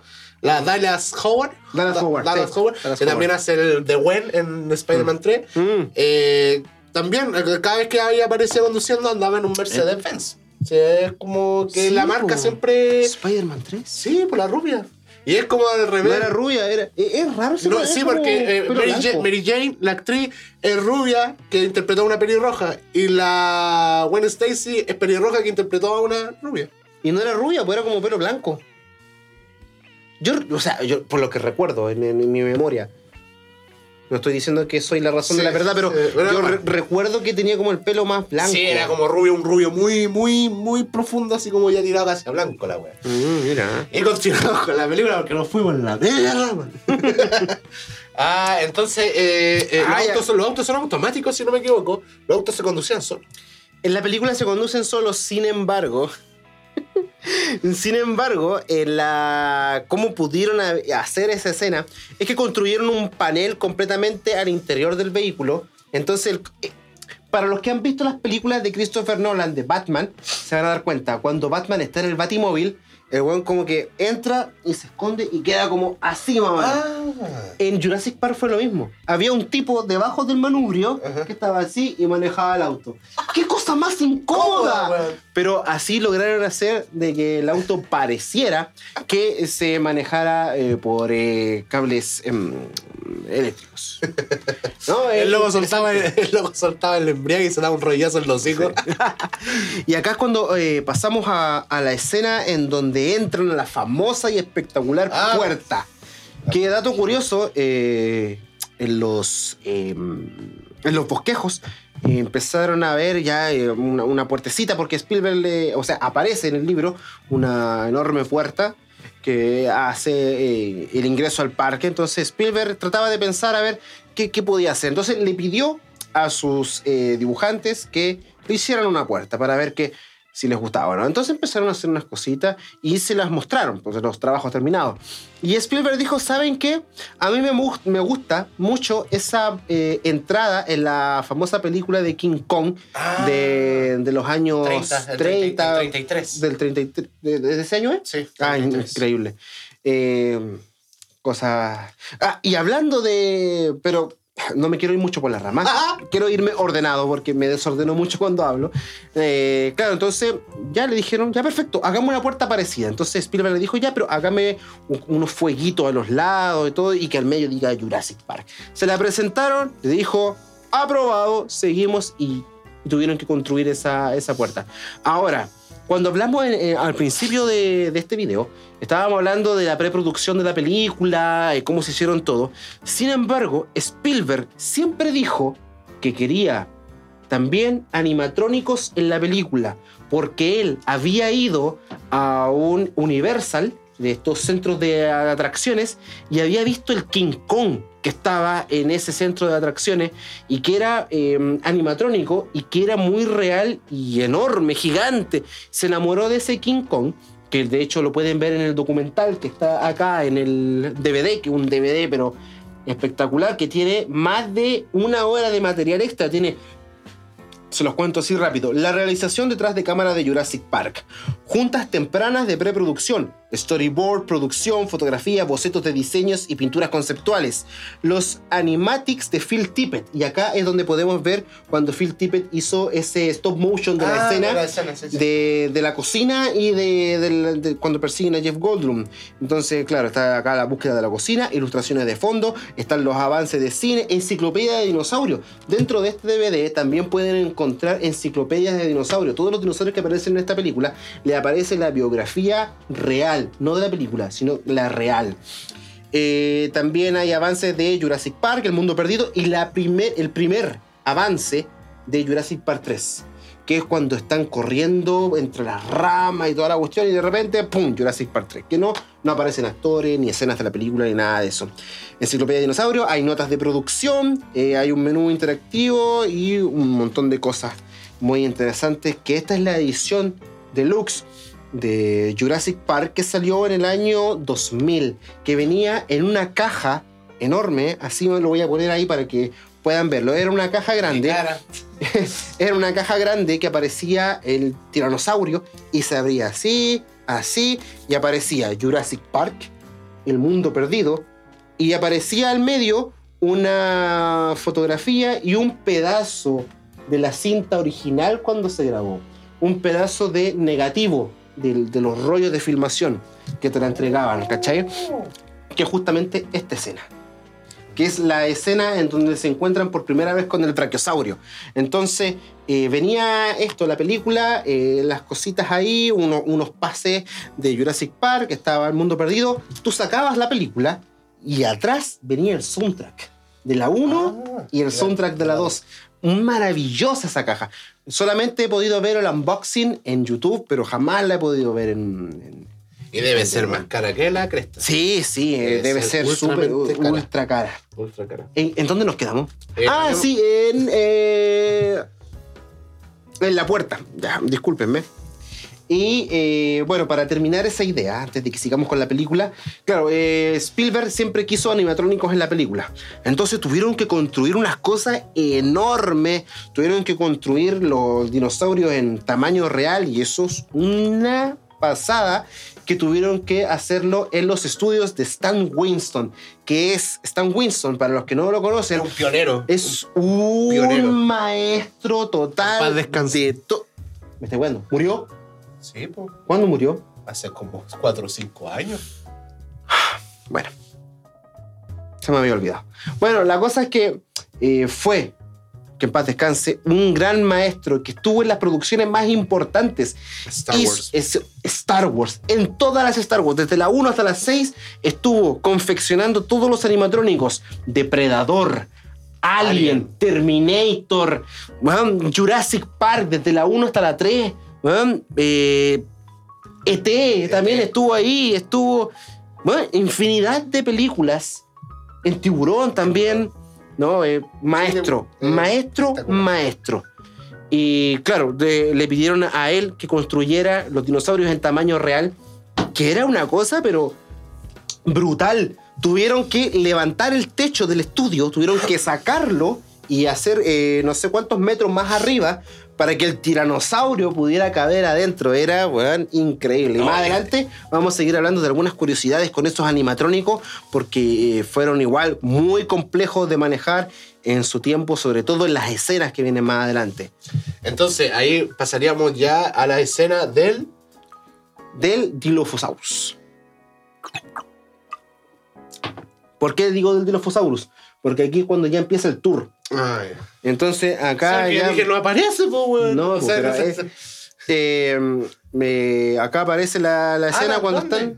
están. claro, acá ¿A nadie lo ve. No, no hay dilophosauro, nadie lo ve, pero empiezan a hablar y empiezan a decir de que el dilophosaurus es eh, un animal completamente tóxico porque a sus víctimas les escupe un veneno que los deja ciego y así los puede atacar. Y a- ahí después nadie ve nada. Eh, después viene el tiranosaurio. Y el tiranosaurio nadie lo ve. Sí, pues tienes razón. Y acá está la, la frase célebre de esta película que dice. ¡Ah, de Liam Malcolm! Sí. Eh, ¿Cree que con el tiempo podrán verse dinosaurios en su parque de dinosaurios. Eh, hola. Hola. Eh, y ah, John Hammond dice, ¿cómo odio a ese hombre? Sí. Ah. Pero hay otra frase muy buena, que aquí donde participa Malcolm y Sadler, que cuando dice, Ah, cuando se la eh, que Dios crea al dinosaurio, Dios destruye Ah, no. al dinosaurio. Pensé que era cuando le que se estaba pelando con ella. No, Dios crea al hombre, el hombre destruye a Dios, el hombre crea al dinosaurio. Y Ed le dice, Dinos- eh, el dinosaurio se come al hombre y la mujer hereda la tierra. sí, y ahí, Afortunadas, afortunadas. afortunadas. Y ahí eh, se queda mirando a la, a la- a la doctora y ahí el auto avanza. Y aquí es cuando dice la escena de que dice Marcel, cuando Ian está coqueteando a Ellie. po. Y acá es cuando empieza a hablar de, de la teoría del caos y empieza a hacerle su, su- cosita en la su- la, la cosita en la la mano manita. y le empieza a explicar por qué cuando tú tiras una gota eh, y después secas eso y la vuelves a tirar, eh, no pasa por el mismo sendero que la gota anterior y te explica por qué hay imperfecciones en la piel y eso genera la, la reacción eh, física, por así decirlo. Eh, y acá es cuando ven a lo lejos que hay algo. A lo lejos en la llanura se ve un jeep que está estacionado. Entonces, no queda otra mejor cosa que hacer que, que todos saltan del auto. Y se Y- cae y- y Malcolm Malcolm solo. y dice, eh, ahora, estoy, ahora estoy completamente solo, hablando solo. Esa es la, teoría, teoría del del caos. Y aquí es cuando John Hammond, en la otra habitación, que están monitoreando todo lo que está pasando en el tour, eh, le dicen, eh, no, perdón, acá trabaja eh, Samuel este- L. Samuel L. Jackson, que más adelante El Nick Fury. veríamos como Mace Windu, Windu. en Star Wars 1, 2 y 3 y como Nick Fury en las películas de Marvel.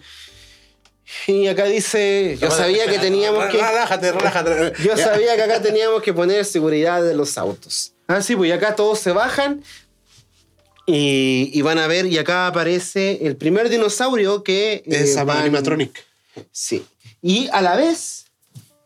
No, es el primer dinosaurio que pueden tocar y todo el asunto. Y a la vez es el primer dinosaurio que los actores ven, que es el Triceratops. De hecho, eh, fue una de las primeras escenas que se grabó. Entonces eso ayudó mucho a que las reacciones de los actores fueran más genuinas. Más genuinas. Entonces no tenían nada y todo el asunto. Y eh, Sam Neill cuenta de que, eh, claro, el Triceratops se ve eh, hacia adelante, ¿cachai? Pero él cuando entra hacia por atrás, eh, ve la espalda del Triceratops y ve que hay un montón de personas que están con unos palitos levantando así para hacer que... re- Como si estuviera como si respirando. estuviera respirando, otros que están Caga por de onda, sí. debajo. sí, pero... Pero espectacular. Sí. espectacular. Ese animatronic es muy realista. La cagó. Ahí Stan Winston, weón. Por Es- es algo- un- exacto, es un maestro. po. Imagínate que tenía hasta marcado la, la parte del, del- del esqueleto de las costillas, pues, bueno, o sea. Era para ese año era, era espectacular, pues, bueno, Sí. era otra wea. Y ahí es cuando vemos la parte más sensible de Sam Neill, o sea, de Alan Grant. Eh, vemos como la parte más sensible que era su dinosaurio favorito y como que hasta su cara estaba como totalmente enamorada de, de- de este dinosaurio. Y eh, ahí comienza la tormenta, empieza a acercarse la tormenta y todo el tema. Ellie estaba viendo el- el- la mierda del, del dinosaurio, menuda montaña de mierda, y eh, viendo a ver de qué se había enfermado esta Triceratops. Y eh, ahí es cuando comienza ya la, digamos, la tormenta y todo el tema. Y ahí es cuando ya la película se empieza a poner ya más, más oscura, ya más, más, más, Sí. más oscura, más seria. así. Tengo un dato con respecto a la tormenta. Ah, cuando quedó la cagada en, el, en, el- en la cuestión del... Eso mismo. Estaban grabando en Hawái. Eso mismo. Eh, bueno, eh, cada vez que terminaban de grabar sus escenas y terminaba el día, siempre se iban de fiesta y la pasaron súper bien. El problema fue cuando llegó esta tormenta que destrozó la isla por completo. Y Hawái es una isla, Es una isla. Seguro, no, no espero no equivocarme, si me equivoco, disculpen. Eh, destrozó este lugar de Hawái por completo, salen las noticias, todo el asunto. El problema es que estaban toda la producción tratando de resguardar a sus actores, a todos los, a todos los trabajadores de esta película. Sin embargo, a mi querido amigo Steven Spielberg no se le ocurrió mejor forma que decir, oye, tráeme una cámara, vamos a grabar. se plantaron en la playa y las escenas que ustedes ven en la película, cuando golpea la tormenta, Oh, cuando sí, golpean bueno. las olas, son escenas Reales. de esa tormenta que acabó con Valiente. eh, que- con mucha con muchos hogares eh, con, no, fue, fue terrible Eh, algo más iba a decir que con respecto a esa tormenta ah después de que ocurrió la tormenta al día siguiente tenían que irse porque ya habían filmado todo lo que tenían que filmar en, esa, eh, en ese lugar, filmaron la mayor parte de la película y eh, tenían que devolverse pues, a Estados Unidos para, eh, o no me acuerdo a qué, a qué estado tenían que devolverse exactamente, para poder continuar con la filmación y con la edición de la película. Se estaban retrasando porque no salían vuelos y todo el asunto. Nadie podía salir de ese lugar. Nadie, por eh, cosas, eh, el gobierno había decretado eso. Sin embargo, nuestra querida amiga Kathleen Kennedy, entre, porque de repente venían aviones que venían a entregar ayuda comunitaria, venían a entregar mercadería y esas cosas para las personas que estaban afectadas por la tormenta, y una de esas personas que estaba ayudando era nada más y nada menos que el piloto de la avioneta de Indiana Jones. Piloto de la avioneta. ¡Ah! El El que- que, el- decía, el el que que, ca- en el el que cae agua. en el agua. Mira, mira. Ese tú. piloto estaba prestando su ayuda comunitaria, estaba prestando ayuda comunitaria. Entonces conversó con Kathleen Kennedy y todos se fueron a escondidas dentro del avión y partieron hacia el estado donde tenían que llegar. Mira, nada más, mira, qué jugada. Buena, ¿ah? Excelente jugada. Buena. Excelente. Excelente. Un dato curioso que no muchos conocen. Sí, yo no lo conocía, yo no lo conocía. Y ahí es cuando ya entramos en la parte de eh, cuando el safari, bueno, está lloviendo, está la tormenta y toda la cuestión, y entran los safaris y llegan en la parte y se, y se había cortado la luz, parece. Sí. Y justo, y justo la mala cueva, a mí, hermano, hermano, chiquillo, estimado, yo estoy en un parque jurásico, lloviendo, de noche, y se corta la luz justo cuando estoy en la reja del tiranosaurio. Yo no, yo no soy como las personas que dicen, ay, no, yo salgo a cortar. No, no. Yo digo, ¿dónde estamos? Y me dicen, tiranosaurio, y yo Te hace el muerto. me muero. me muero. ¡El loco murió! yo yo ni, ni me esfuerzo en correr, yo simplemente. Me meto debajo del asiento nomás, que el tiranosaurio no me vea. Algo, que, algo muy importante que no hablamos. Pasamos de largo la razón de por qué se apagó el parque. Un personaje que no hemos hablado. Verdad, verdad, El famoso Dennis Nedry, que Oh, pertenece, hijo de es, puta. trabaja para John Hammond, sin embargo, es un espía de Biosyn. ¿Qué es Biosyn? Se preguntarán ustedes, chicos. Sí, ¿qué es Biosyn.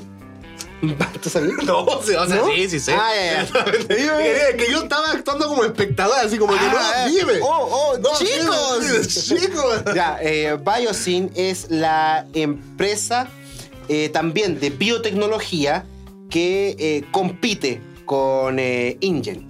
Samsung, LG, eh, Sony, etcétera, etcétera. Todo lo Apple que y. Samsung. Apple y Samsung. Apple y Samsung. eh, Mac, Windows. Eh, eh, Gibson, exacta- Gibson, Fender. Metallica, Megadeth. trilogía precuela, trilogía secuela.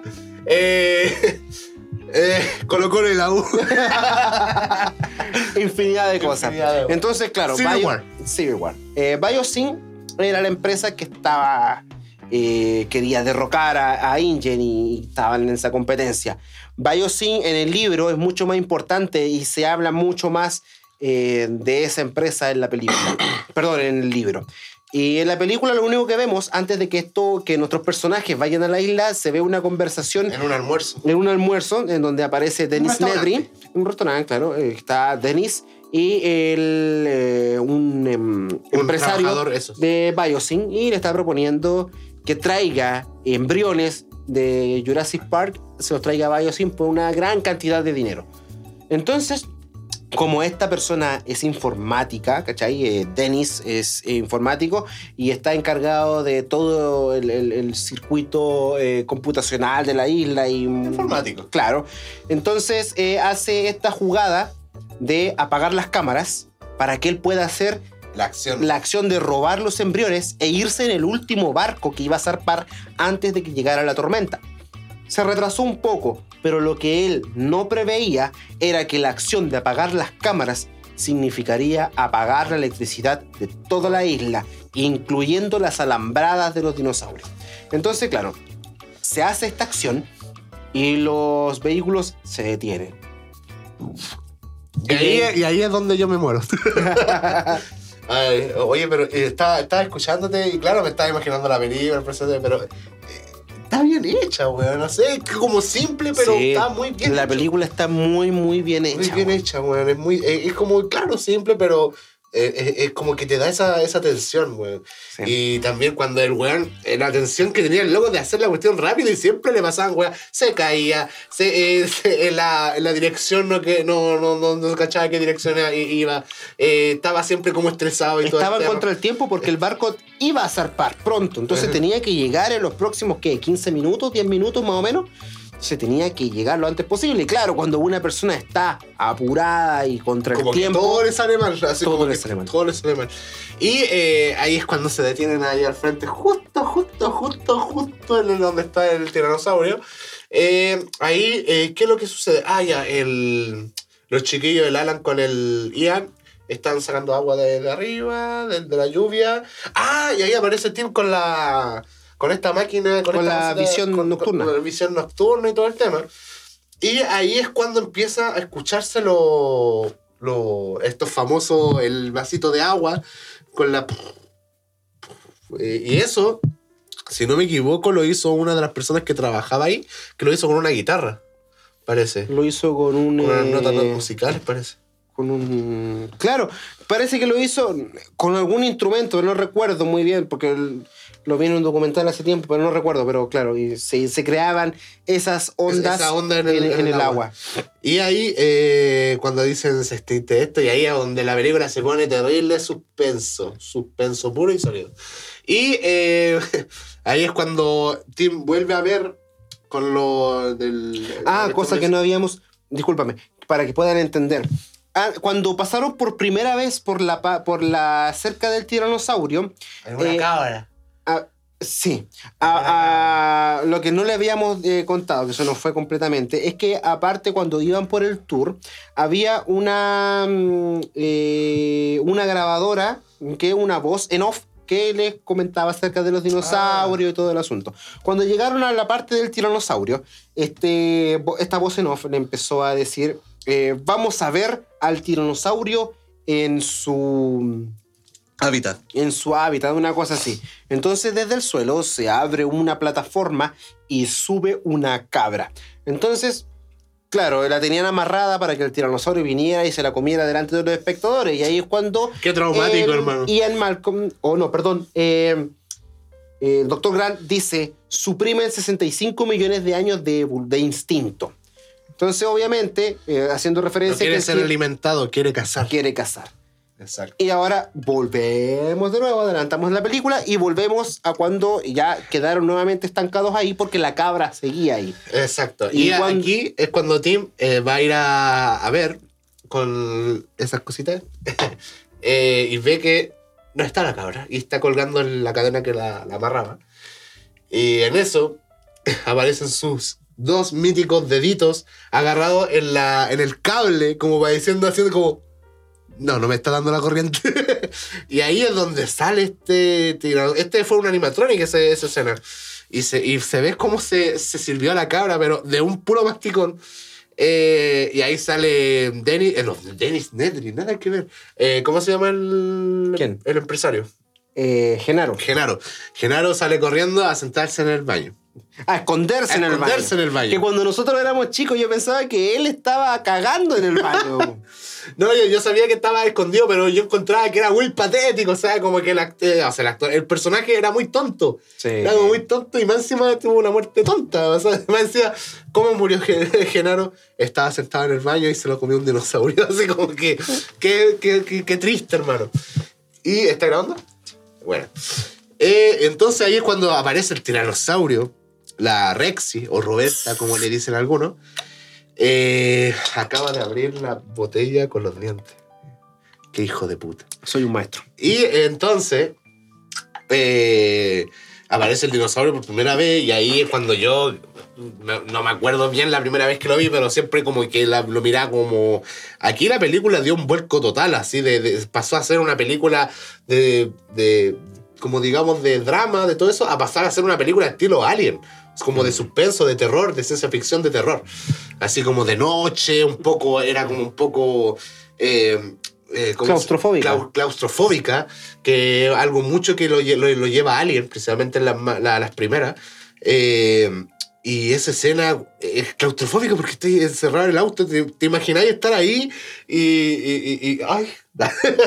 no, eh, eh, esa escena yo encuentro que fue espectacular porque, claro, fue como Sí. claustrofóbica, fue terrorífica. Cuando el, dinos- el, el tiranosaurio eh, le pone el ojo a Alex y básicamente solo su pupila es como el porte de su mano.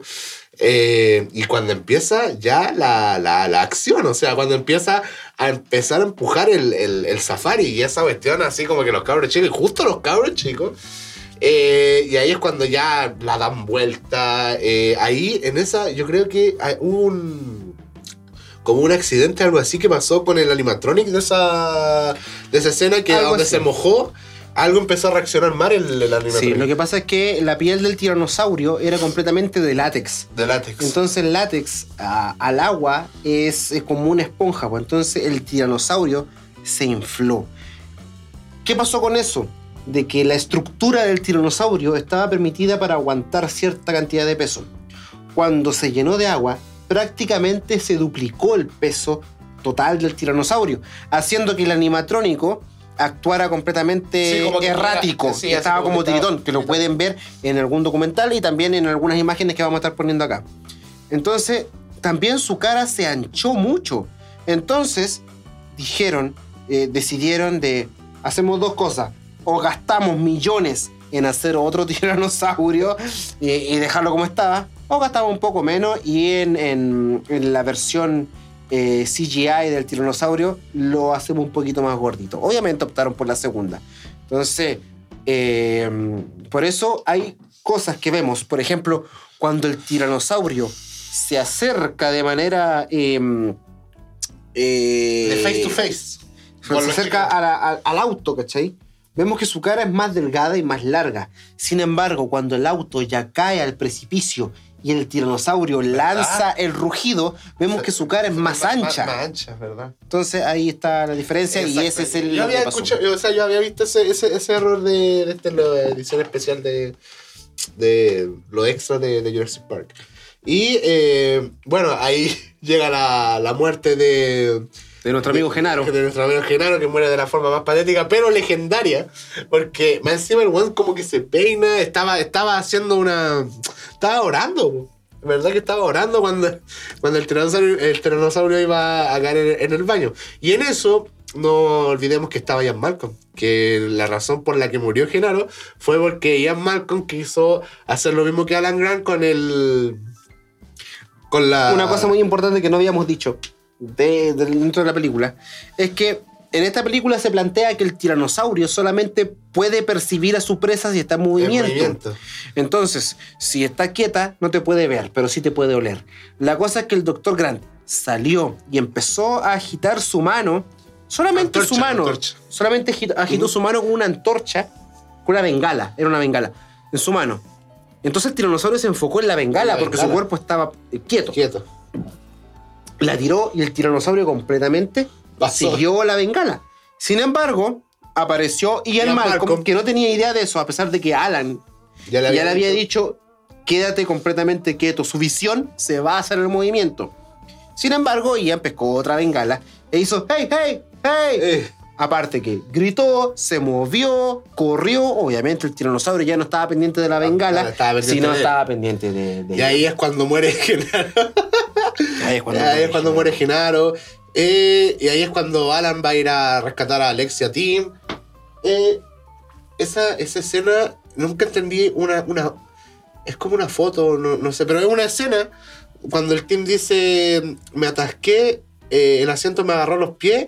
Se ve una escena, pero todavía, no, todavía después de veintitantos años, eh, no puedo llegar a entender la escena. No, no sé qué chucha, porque veo barro veo a- u- u- como la, la pierna de Tim que se mueve, pero no alcanzo a divisar qué chucha es. No sé si es la, la- la zapatilla, no, no, no. Lo, no. lo que pasa es que eh, el auto, bueno, de partida ya es una tormenta con mucha agua. Ahí tierra completamente. Entonces Sí, no sé. agua, barro, Barro. claro, ya entendemos eso. El auto se vuelca. Entonces, al darse vuelta, la parte de la cabecera del, del asiento, Ah, ahí la esa agarra. parte que está entre Sí. el respaldo y la cabecera La del cabecera, auto, sí. que queda como ese espacio hueco, Ujú. ahí se metió la zapatilla. Ah. Entonces, por eso se hundió la cabecera y quedó eso. Entonces, Tim estaba con el pie, en vez de sacarlo así, Ajá. estaba con el pie así o estaba así, ¿cachai? Ah, Entonces, claro, con la la desesperación, no podía sacarlo. ah, ya, ahí, ahora estoy, ahora la, la voy a llegar a ver cuando llegue a la, a la casa.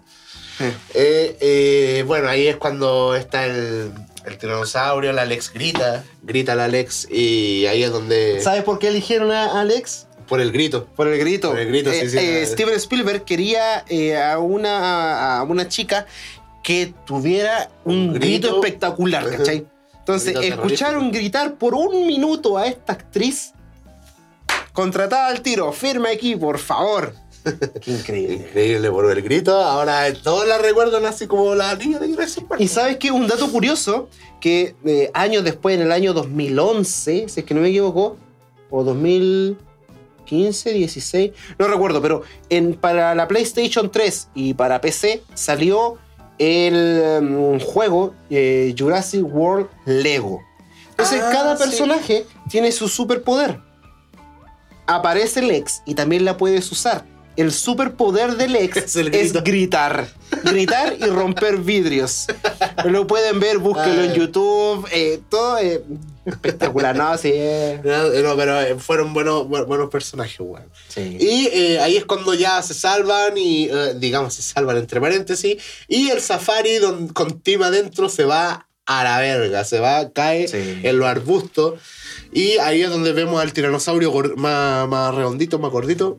Eh, Hay una cosa, sí, pero hay una cosa muy rara y un error muy garrafal en, ese, en esa escena. ¿Ya? El tiranosaurio Rex hembra de alto no mide más de 6.5 metros. El macho no supera los 4.3 metros o 0.5, pero más o menos los 4 metros de alto. De largo ya son como 14 metros más o menos. Pero en el lugar donde el auto cayó más de 10 metros es el mismo lugar ¿Dónde de donde salió? el tiranosaurio salió. Salió. Entonces, ¿qué? ¿El tiranosaurio estaba volando cuando salió? ¿Verdad? weón? Un error garrafal en la Oye, película. sí, un error bastante. Oye, Spielberg, ¿qué chucha te pasa? Ya. Oye, en todo caso, ahora que Sí, estoy po. pensando, sí, pues, ¿verdad? po? Y es un error garrafal, pues. Que no, que no muchos lo, lo han compartido, pero que sí se ha visto harto en YouTube, weón. Weón, ¿sabéis que es primera vez que lo noté, weón? Siento que he fallado como fan de Jurassic Park. es que en serio, ahora lo, lo estuve pensando, lo estuve pensando por harto rato y es verdad, así como que. ¿Verdad? Pues, ¿Cómo chucha? Su- No, no entiendo nada. Pero bueno, eh, errores de película. eh, Ahí lo voy a profundizar más. Después voy a ver video y todo el tema. Eh, entonces seguíamos ahí. Ahí aparece nuestro querido amigo Samuel L. Jackson. eh, a donde ya están empezando a, a ver el tema de ir a buscar a los, a los cabros. Pues si los cabros están ahí, más encima en un territorio más peligroso que la cresta. Y ahí es para donde el cazador. Yo le digo cazador toda mi vida, le he dicho cazador Sí, es un cazador, pues. eh, cazador, eh, donde empieza ya con Ellie a ponerse de acuerdo para ir a buscarlo. Ah. Siempre me detiene. Robert Muldoon, guardabosques de Kenia. Él era guardabosques, no cazador. Ah, guardabosques. Ahí está la cosa, ya. Ah, ya. Continúa, disculpa. Bueno, yo- que le dejé por cazador y yo creo que ya llevo básicamente mi edad completa. mi edad completa viendo la. La, la, La película. película, viendo que él lo veo como un cazador. Y la cuestión es que ahí cuando se ponen de acuerdo van directamente a ver el, el tema de ir a salvar a los chiquillos. Y ahora prosigue la escena de otra muerte, que es la de Dennis Nedry. Sí, acá, acá hay una cosa muy interesante que me llamó siempre la atención. Todos los dinosaurios siempre estaban dentro de una alambrada. Sin embargo, Dennis Nedry solamente cruzó una valla de madera, cayó a un precipicio y ahí ya estaban los dilofosaurios. Una de dos, o fue un error que no supieron reparar o que no se dieron cuenta de continuidad, o Escapó. ya habían escapado. Ya había escapado. Yo creo que lo más que seguro que ya había escapado, porque si no ya sería otro error garrafal en menos de cinco minutos. Sí. Eh, el tema aquí me, me- acuerdo que era, era como un, era como un dinosaurio gatito, era como muy tierno, weón, así cuando lo, lo veo así como que me dan ganas, de hecho, de así como que, ah, chiquitito, chiquitito, y toda la cuestión. Y ya cuando saca la cresta, esa cresta que sale por los lados así, yo dije, ah, no, verga, yo me voy de aquí, así yo, a la verga. Eh, y ahí... Dice, cuando baje te atropellaré. ah, la wea. Y ahí es cuando le tira el, el veneno, el veneno así, le, sal- le llega una barba de veneno aquí, se saca así, y después le llega en, el- en los ojos, y ahí se saca Ah, la mierda, sí. y ahí caen todos los... Eh, eh, sim- embriones. em- Simbriones iba a decir simbionte, weón. Simbionte. Los eh, eh, embriones, Embriones. embriones, embr- embriones, empiezan a caer por esa pequeña cascadita y ahí es cuando eh, se pitean a Dennis Detri. Buena escena, buena escena, porque yo lo encontré muy terrorífica esa escena, cuando Mm. estaba sentado como que ya estaba descansando y de pronto mira y, y el, y el, dinos- el puto dinosaurio ya estaba adentro, weón. Imagínate, imagínate, yo ahí me cago. Ahí literalmente yo muero, muero Sí. antes que me coma, weón. del solamente del Ay, susto. qué terrible. No, es que, es que por eso Esa- yo le digo como al comienzo, al comienzo del video, yo le decía, y yo no le estoy mintiendo así, no, le estoy diciendo totalmente la verdad. Yo tengo, he tenido muchas pesadillas con dinosaurios justamente porque la película, especialmente la 1 y la 2, tienen muchas escenas terroríficas donde te dejan como para adentro, porque por ejemplo, tú estás sentado en, un, auto y de pronto te dais vuelta y hay un dinosaurio dentro del auto, o sea, donde chucha escapáis. ¿Cachai? A menos que como Jurassic Park 2 cuando el Lian sale del Velociraptor. Pero claro, eso, esa escena claustrofóbica, ese terror, esa weá que te están persiguiendo, ¿cachai? Me ha causado muchas pesadillas. Así que yo no le estoy mintiendo con eso. Y ahora eh, viene la escena cuando llegan los chiquillos, eh, llega Ellie y el cazador. eh, y una parte cuando el, el cazador levanta un pedazo de paja y dice, creo que esto era Genaro. Creo que esto también lo era. Bueno estaba esparcido por todos lados. esa escena Una cosa importante en la eh, eh, que se diferencia del libro con la película es que Genaro no muere de esa forma en el libro. No, ah, pero muere, muere igual. Mm, eh, no. No, de hecho Genaro se salva. Ah. Genaro se salva. Quien Yo- muere, Eh, Hammond. Hammond muere. Por, por los pájaros parece, ¿o ¿no? ¿No? John Hammond muere eh, siendo devorado por los Compsonatus, con los, por los compis. Ah, los compis. Ah, como Los Jurassic compis- Park 2, así como... Los compis se comen a John Hammond. Y de hecho, si estamos hablando ya, como me mencionaste, los compis de. Perdón, como mencionaste al Mundo Perdido. La escena de la niña en la isla con los Ah, compis. La niña venezolana. de día- ah, no sé. Es que hablan como. Mira, vean la película. y yo, creo que habla como puertorriqueño. Mami, mami, vengan todos, vengan a ver esta vaina. vengan a ver esto. Es que es como, no sé, puede ser puertorriqueño y, y lo encuentro, yo lo encontraba como medio venezolano. Ya, bueno. Que- pero- La- esa escena es del primer libro. Oh. Sí, po. Y una cosa muy importante que los compis, una, una escena muy oscura, la escena más oscura de Jurassic Park de todas las películas, que está en un solo libro, al principio, en el libro de Parque Jurásico de Michael Crichton, una escena en la que hay una sala de... eh, donde ponen a los recién nacidos en, en, en sus cunitas y todo eso Ajá. y la ventana estaba abierta y la cosa es que había venido eh, una manada de compis, se había colado en el barco que había zarpado desde la isla hasta Costa Rica. Entonces, eh, con este- en esta ventana abierta entra esta manada de compis y se comen a todos los bebés recién nacidos que estaban ahí. Oh, qué Entra- buena escena. Me lo estaba Entra- imaginando, güey. Imagínate, Es que mí- entra la enfermera, ve eso, cómo se están comiendo los bebés, lanza un grito y ahí la, bueno, la escena cambia. Oh, pero, Eh, eh, yo me lo cuando leí eso en el libro, Ajá. weón, quedé para cagar. Eh, eh, eh, impresionante porque hace poco había sido papá, entonces Ah, eh, te- es un impactó. impacto diferente. Exacto. Sí, eh, No, yo por no, ejemplo, es yo, yo, yo todavía yo no soy papá y por eso yo encuentro que esa escena es como que ¡wow! así como, como que no, no me causa como digamos Claro, sí, sí te entiendo. porque no soy padre, pues weón, Sí, esa es po. la cuestión. Y eh, me lo imaginé que yo, por ejemplo, soy una persona que le gusta leer. Me, gusta leer. De, hecho, antes de ayer terminé de leer un libro de, de un amigo y eh, me imaginaba todo. Y cuando él me estaba relatando, eh, me estaba imaginando esa escena y claro, quedaría frígido. O sea, Imagínate esa escena en la película.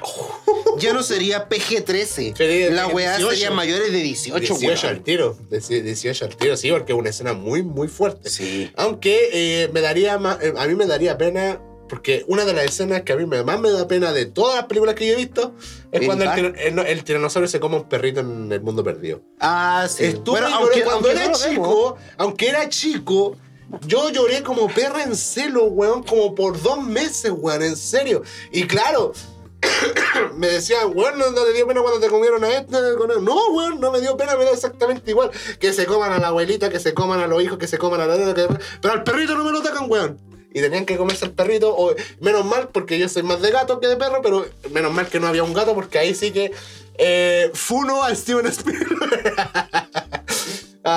Pero bueno, continuemos con Jurassic Park 1. Estamos hablando de Jurassic Park 1.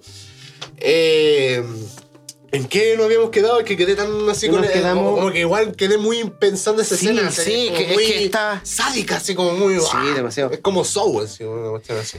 ¿Qué? Eh, ¿En qué ah, nos eh, quedamos? Sí, sí, sí, sí. Es cuando encuentran a Genaro y eh, ahí Ellie encuentra a Ian. Eh, a Ian le, como Y Ian se, de se había, Ian se había hecho un torniquete. Un o sea, torniquete, él mismo se había, se había sacado el, el cinturón y se había amarrado a la pierna porque tenía una herida muy profunda en la pierna. Entonces, para cortar la circulación y no perder más sangre de lo que ya de estaba. lo que ya perdiendo. estaba perdiendo. Acuérdense que cuando rompió el baño, eh, Ian estaba agarrado, el, tiranosaurio había agarrado de la pierna a, a Ian, parece. Lo tenía mordido, No, ya lo no. había agarrado. No, no lo había agarrado.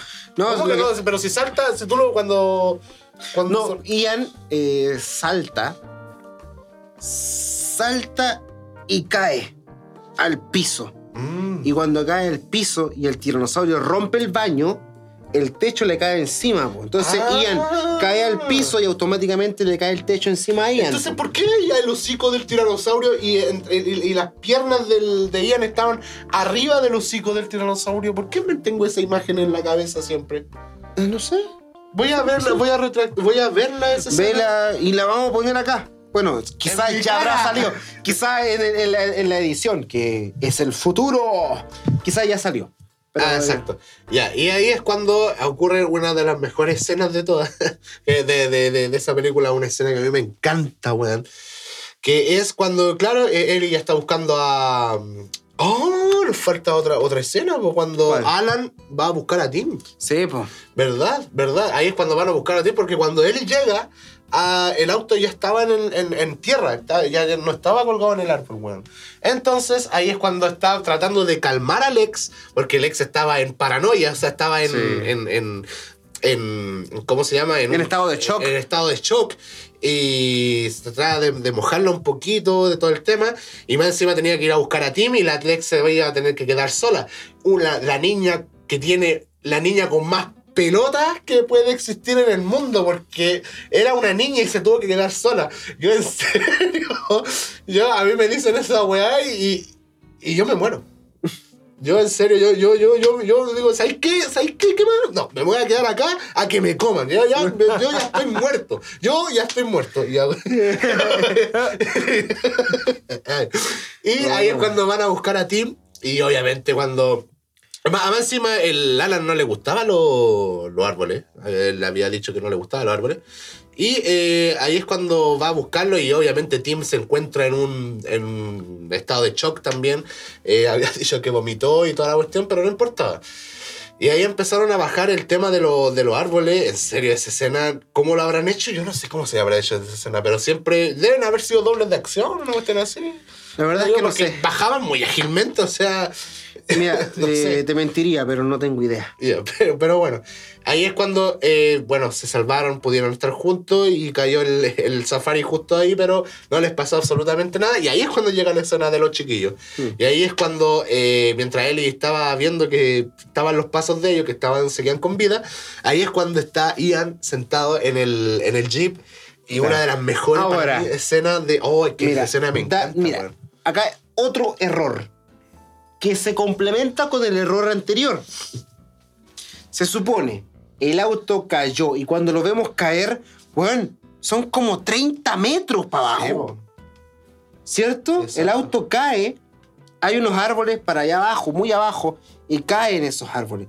Y si contamos los árboles, son como 100 metros, pongámosle 100 metros, de aquí hasta allá ah. arriba, ¿cachai? El tiranosaurio flotó para poder salir. Ya, supongamos que flotó el weón. Sin embargo, cuando el jeep llega con. Eh, y Malcolm lo rescata, lo suben al jeep. Y después Ellie con Moldun van a buscar a estos tipos. Es muy extraño que Moldun, o no me acuerdo si Ellie, mira hacia abajo y ve el auto, weón. Si son como 100 metros y estaba completamente tapado de árboles. Ve el auto, entonces dice encontré el auto, no me acuerdo cuál es la frase que dice. El otro auto. El otro auto. Entonces bajan muy rápidamente. ¿Verdad? Y eh, ven que el, auto ya está caído. El auto ya está caído y ven las pisadas. Entonces la cámara cambia y pasa a Ian y vuelve de nuevo esas ondas en el agua, esas... Eh, eh, ¿Escucharon eso? Temblores de impacto que le dice Ian en ese momento. Son y entonces dicen, eh, vengan, vengan, corran, vámonos, vámonos, vámonos. Y, y, es como que los hueones salieron del ladito nomás. Sí, como que del lado. De la, de la vuelta y claro, es como... Y uno dice, y trata de encajar, son 100 metros para abajo. Dejaron al hueón a Ian 100 metros para arriba. Solo. Ian le gritó, vámonos. Entonces, ¿qué, qué pasó? Hicieron la teletransportación de Dragon Ball y, llegaron a Iron Man, debe haber sido Iron Man. Ah, pero estaba Nick Fury también, podría haber claro.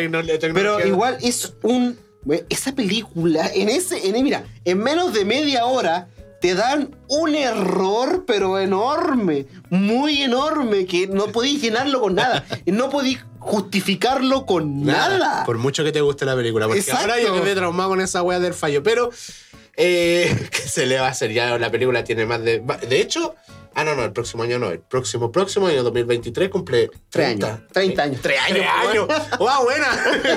nací, años. nací, hace 3 años, weón. 30 años. 30 años, pues, weón. Y, eh, ¿cómo se llama? Ahí es cuando me encanta esa escena. Me encanta esa escena yo creo que de hecho la considero una de las mejores escenas que yo he visto en mi vida de, en el mundo cinematográfico, que es cuando el tiranosaurio sale de los árboles. Oh, sí. oh y empieza a gritar así. Esa es adrenalina pura. y salen y de repente el tiranosaurio está corriendo detrás de ellos y con chemimanga, me duele, me duele el ano, tengo miedo, tengo todo, todas las cuestiones. Y una escena también que es muy clásica, que de hecho Toy Story la ha eh, parodiado, que es la escena de espejo, del espejo, cuando el buen mira y ve el manso hocico. Eh, acercándose y todo el tema, eh, el árbol, la rama que estaba atravesada, que se agachan. Eh, no, esa escena yo creo que fue una de las mejores escenas que yo he visto en mi puta vida. Mm. en todas las películas, en todo, en todo sentido, en todos los géneros, todo eso, las mejores escenas de, de acción, de suspenso y de terror que yo, que yo he visto. Y tan bien hecho ese tiranosaurio, weón, que hasta hoy en día yo lo veo que no ha envejecido casi nada. Ese, porque ese obviamente no es un animatronic el que está corriendo, es un CGI. Y lo veo tan real eh, cuando pasa cerca de los chiquillos, cuando como que le quiere voltear el, jeep y, cuando se va. No, espectacular. Fue una de las grandes escenas. Y ahí después bajamos un poco la revolución de la, de la película. Y ahí es cuando, por ejemplo, está Tim y Lex escuchando que está gritando el tiranosaurio a la vuelta de, a la, vuelta de la esquina. Y mejor se suben a un árbol para poder asegurarse. Ahora, yo creo que el tiranosaurio de más escala árboles, porque ahora que me decís que está de aquí más de 100 metros, el weón escaló los árboles, la weá. Capaz que tenga alas, tenga toda la toda weá. Así que eh, ahí es un momento más relajado porque igual pasamos, yo creo que la gente que mi mamá en este caso que la fue a ver al cine en esa escena, yo creo que mi mamá terminó con el corazón ahí en la, en la garganta, Sí. weón, porque fue la primera vez que se vio, ¿cachai? Y eh, después pasamos a la otra escena donde está Ellie y John Hammond. en un- en- es como una tienda que hay ahí. Sí, están comiendo helado. Eh, eh, están comiendo helado. Y eh, en esa escena eh, encuentro que ahí se relaja harto y después se pone dramática, se pone de telenovela, de, de Rosa de Guadalupe. Que es cuando ya la Eli le, le da la weá y Sí, empieza porque empiezan a hablar de moraleja. de moraleja. Perdón, no, no, no, no, moraleja, de, Moral. Eh, exacto, así como algo eh, Lo que es correcto y lo, lo, que, que, es no. correcto y lo que no. Exacto, ¿para qué voy a seguir buscando la palabra? Sí. Y eh, ahí estaba John hablando del circo de las pulgas, de lo que le ha fabricado, y ahí se ponen a discutir y ahí la, la Ellie le da la, la porquería porque, claro, murieron personas. no fue la mejor idea hacer este parque y todo En ese tema. momento, ellos juraban que Dennis había salido de la isla. Así que contaban la muerte de Genaro y, corta- y contaban la muerte. De... pero solamente la de Genaro. No, pues, a ver. Sí, solamente la de Genaro. Sí, Muldoon todavía no. Muldoon todavía no. Y eh, no contaba la muerte de Dennis, de Dennis Sí. Nedry. Y Nadie, nadie sabía nadie sabía que, Que- el cuerpo seguía que, que realmente había muerto. Todos pensaban que había escapado. Que había escapado. Por eso incluso en la 2, cuando eh, Ian Malcolm entra a la casa de Hammond, eh, cuenta las muertes, que cuenta la muerte de Genaro, y cuenta la muerte de Muldoon, y cuenta la muerte de... mm, del científico este, el eh, El Samuel L. Jackson. Cuenta las tres muertes, pero tampoco cuenta la de Nedry, la de Nedry, porque nunca jamás en la vida se supo De él. que había que muerto. había muerto. Interesante. Interesante. Y entonces eh, ahí pasa eh, a una escena un poco más tierna, que es la escena donde está el brachiosaurio y le están haciendo cariño y todo el tema, y le, le estornuda encima de la, de la Lex cuando a la Lex no le gustaba mucho los dinosaurios. Ay, qué asco en la esa película. escena. Exacto, y le tira todo el, el, el, el, el, moquillento así, así, y más encima, no, bueno, eh, asquerosa. y ahí es cuando comienza una weá que yo digo que es lo que va a futuro de la Jurassic Park, o sea que van a ver más. ¿Por qué? Porque eh, descubren que están teniendo huevos. Exactamente, y acá es cuando eh, Sam Neill, eh, o sea, el Dr. Grant, comenta de que recuerda la película que habían visto cuando estaban hablando de Mr. Derey, de cómo habían creado los dinosaurios. Y dicen, claro, combinaron ADN de, de ranas. Entonces él empieza a pensar y dice, claro, algunas ranas de África Occidental cambian su sexo pasando del masculino al femenino en un ambiente de sexo único. Entonces, claro, Malcolm tenía razón. la vida se, Se abre, abre camino. Exacto. Pero ahora, esos huevos, ¿eran de Velociraptor? Yo creo que sí, weón. Pero, a ver. Sí, sí eran de Velociraptor, pues, weón. Porque el Spielberg me lo dijo, ¿no? no, eran de Velociraptor, ¿por qué? Porque yo creo que el. Cuando Dennis apagó la weá, o sea, apagó el, el- la corriente, digamos, yo creo que los primeros que se escaparon fueron los Velociraptores. Sí, po. Y al tiro. En el libro hay- Al tiro empezaron a. en el libro hay este, muchas cosas que no pasan en la película, como dije en un principio. Y hay muchas escenas, muchas cosas, muchos datos, muchos más dinosaurios, mucha más acción. Por ejemplo, aparecen los tiranodones en el libro. Porque para poder escapar, bueno, en el libro sale que después de que eh, aparece el tiranosaurio, ellos arrancan, ¿cachai?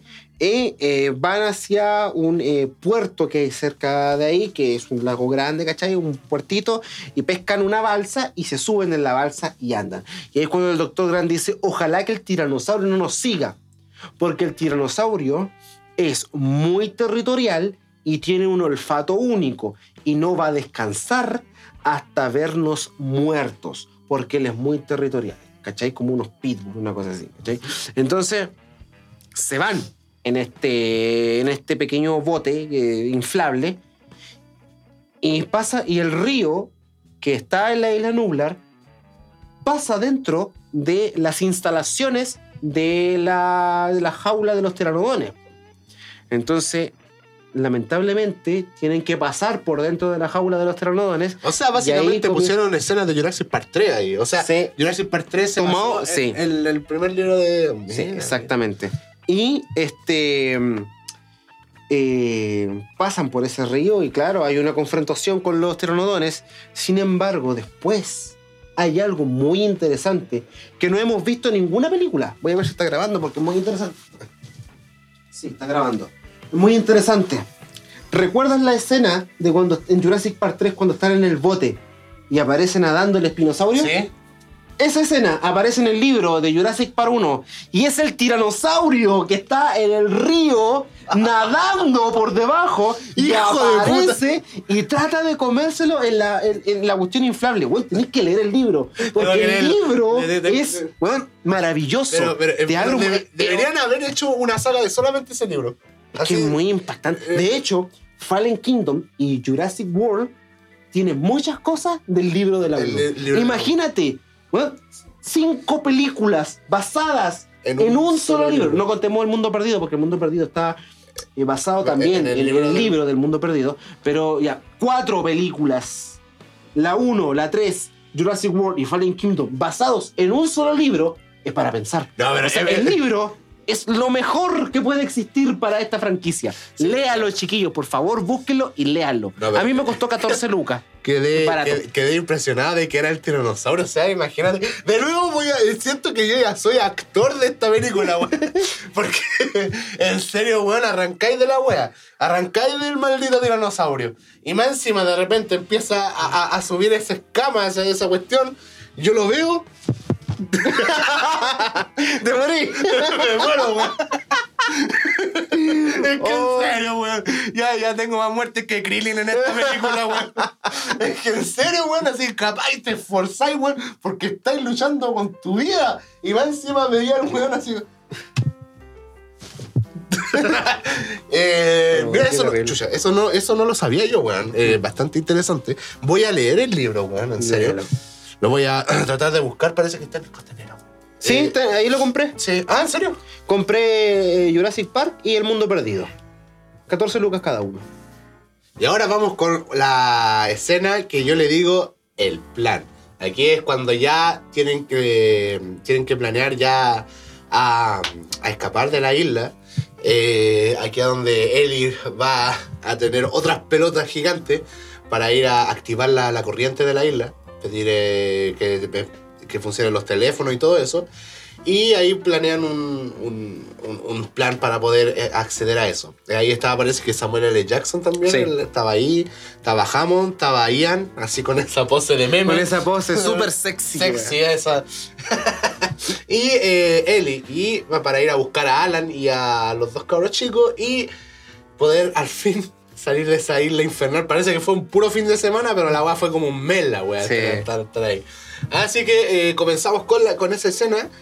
eh, cuando está con el arma. Ah, estaba el, caz- el cazador también. Y ahí es cuando empieza a cargar el arma, así terrible picado a chores y poniendo, poniendo la, la, la, la- la cuestión. Y eh, salen los dos juntos. Ahí un pequeño corte, porque el último sueño que yo tuve, esa Ujú. pesadilla que te dije que hace como un mes tanto, era una escena igual, pero muy, muy igual a la escena cuando ellos salen de la. Del, del, digamos, del local que estaban ahí, que es cuando salen a tierra. Y, ahí estaba la- así como tierra, tierra normal y se veía como la selva para allá y para acá. Y yo el sueño que yo tuve fue exactamente como esa misma escena. Fue esa misma como escena donde un, eh, se suponía que tenía que ir a buscar una mochila y tenía que irme para otro, eh, tenía que caminar para allá, pero sabía que los dinosaurios estaban sueltos. Y eh, yo estaba así, weón, solo por ir a buscar una mochila, los sueños culiados no tienen sentido. Y me acuerdo que cuando pude alca- alcanzar a agarrar la mochila, venía el, el dinosaurio, no era tiranosaurio, era otro weón, pero era un dinosaurio. que iba detrás mío y yo corriendo con el corazón en la mano desperté pero en el techo, weón. Desperté así, pero cagaba de miedo, weón. Así con el corazón así en, la, en las manos. Eh. Ustedes deben estar cagados de la risa riéndose, pero en serio, si un día sueñan una weá así, van a despertar con el corazón en las manos. Y entonces ahí es cuando vemos que obviamente los velociraptores habían escapado. Y yo creo que fueron los primeros en escapar en esa. Sí. En esa. cuando se apagaron la luz. La, luz. Y em, empezaron a seguir las huellas, me acuerdo. Eh, y después entran dentro de la. Eh, ahí entran dentro de la jaula de los velociraptores, ¿cierto? No. ¿O no? No. Ven que está rota la, jaula de los velociraptores arriba. Pero y ven que, hay, no, ven que hay una, unas pisadas que siguen para allá.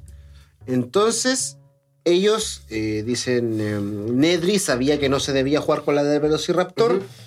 Pero eh, ven que las pisadas van en una dirección sin embargo, ellos eh, siguen su camino hacia la central eléctrica. Mm, ahí está la cuestión, porque eh, después vemos que el cazador está con, el arma porque lo, estaban acechando, el, sí, los velociraptores. Eh, tenía, tenía esa duda de que habían entrado a la, como a la jaula, así como para hacer un pequeño... ¿Reconocimiento? no, no, no, un pequeño... como llegar antes a la parte de la... Ah, sí, sí como un atajo. Y la cuestión es que ahí Ellie sale corriendo. Espectacular situación física. Sí, sí, muy, muy buena escena esa. Eh, muy, eh, porque fue como bien. Siento como que la cámara era como un dinosaurio. Eh, o sea, claro que no lo era, pero cuando ella salía corriendo de espaldas, como que la cámara. era interesante porque se fijaron los dos. Los velociraptores estaban acechando los dos. Sin embargo, una se va, Moldun se queda y los velociraptores, en vez de ir a buscar a la que se va, prefieren quedarse con el con Moldun. Entonces, claro, Ellie corre y nadie la está persiguiendo. Están los tres velociraptores ahí. Ahí.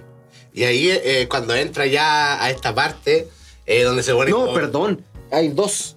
Sí, son dos. Son, dos. velociraptores que están con Moldun y uno que estaba dentro de la central eléctrica que había matado al, eh, Samuel. Mm. Eh, ah, ¿Cómo se llamaba este actor? O sea, este eh, personaje. Robert.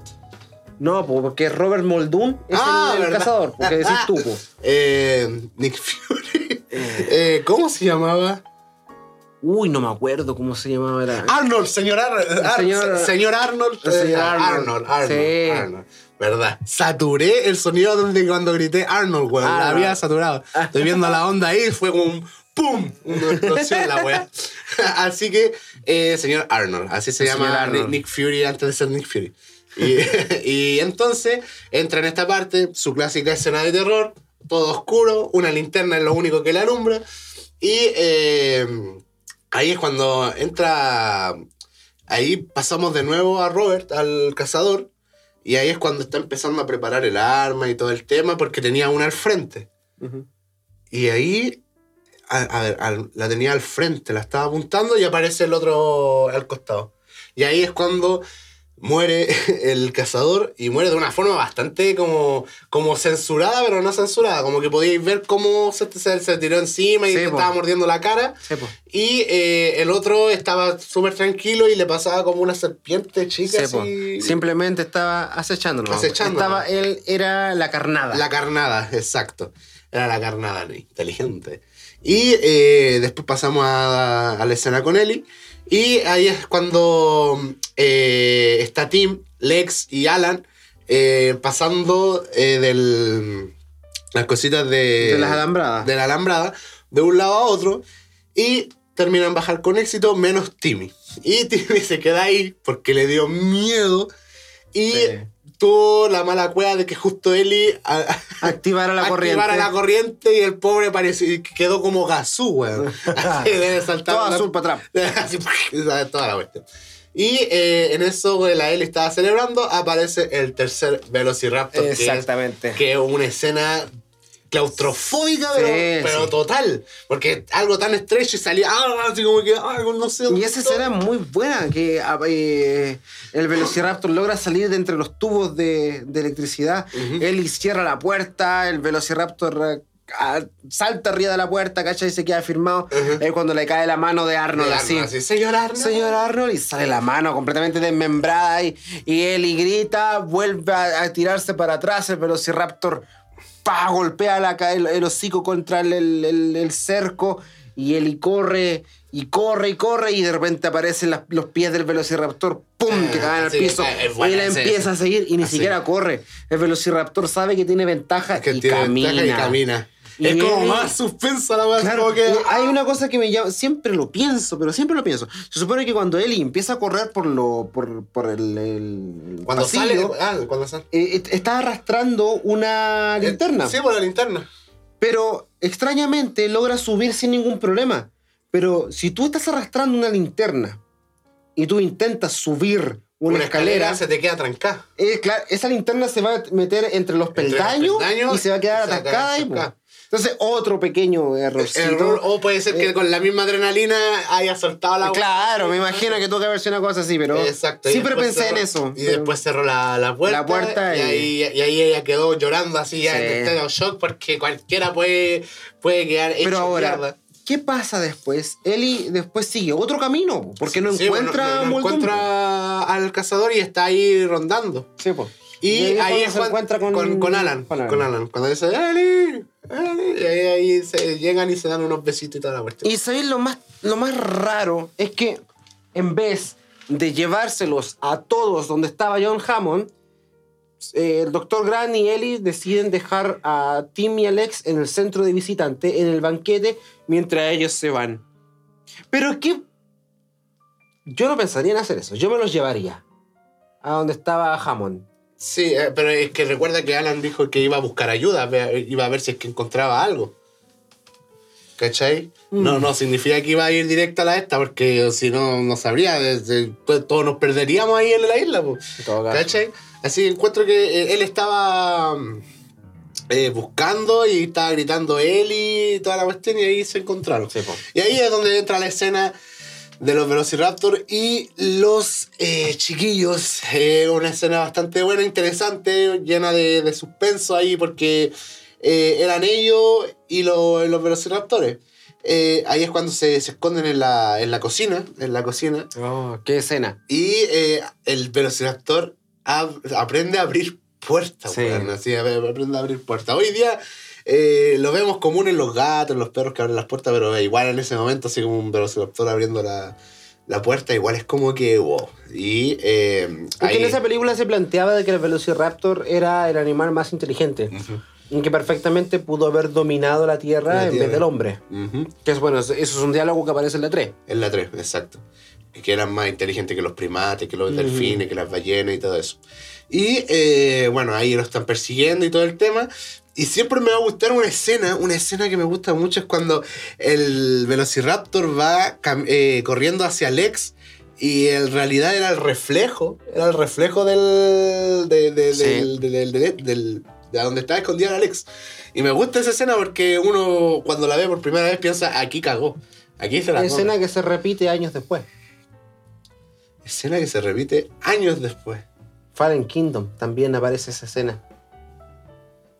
Cuando la clone se mete la cuestión ese en el ascensor de- Ah, y también verdad, trata de cerrar verdad, y aparece el, el Verdad, verdad, pues, weón. Exactamente la misma la, en escena. la misma escena. Y eh, ahí es cuando eh, llega, parece que si no me equivoco, sí. Ahí es cuando ya eh, salen corriendo. Y una escena, pero súper frenética, fue cuando llegaron a la parte de la heladería. Cuando llega, estaba el, el hielo y todo el tema, y el team se resfala, y él tenía que salir corriendo. El team se resfala, se saca la mierda, y el velociraptor detrás, y agua, y para allá, y la avanza a cagar, y guau, y todo gritando, y de repente el team alcanza a salir, y el velociraptor se ve así, pero hecho un pedo así a, a tirarse encima, y le alcanza a cerrar la puerta, y queda medio hocico así, oh, la wea así. Y de repente aparece el ex. La ciudad. Y le, y le pega el tombazo, le revienta el hocico al velociraptor y queda adentro. Y ahí es Y cuando. ahí murió. Ahí murió. Ahí, ahí murió. y, y ahí es cuando llega Alan con la, con la escopeta y llega Ellie a rescatarlo y empiezan a, a escapar.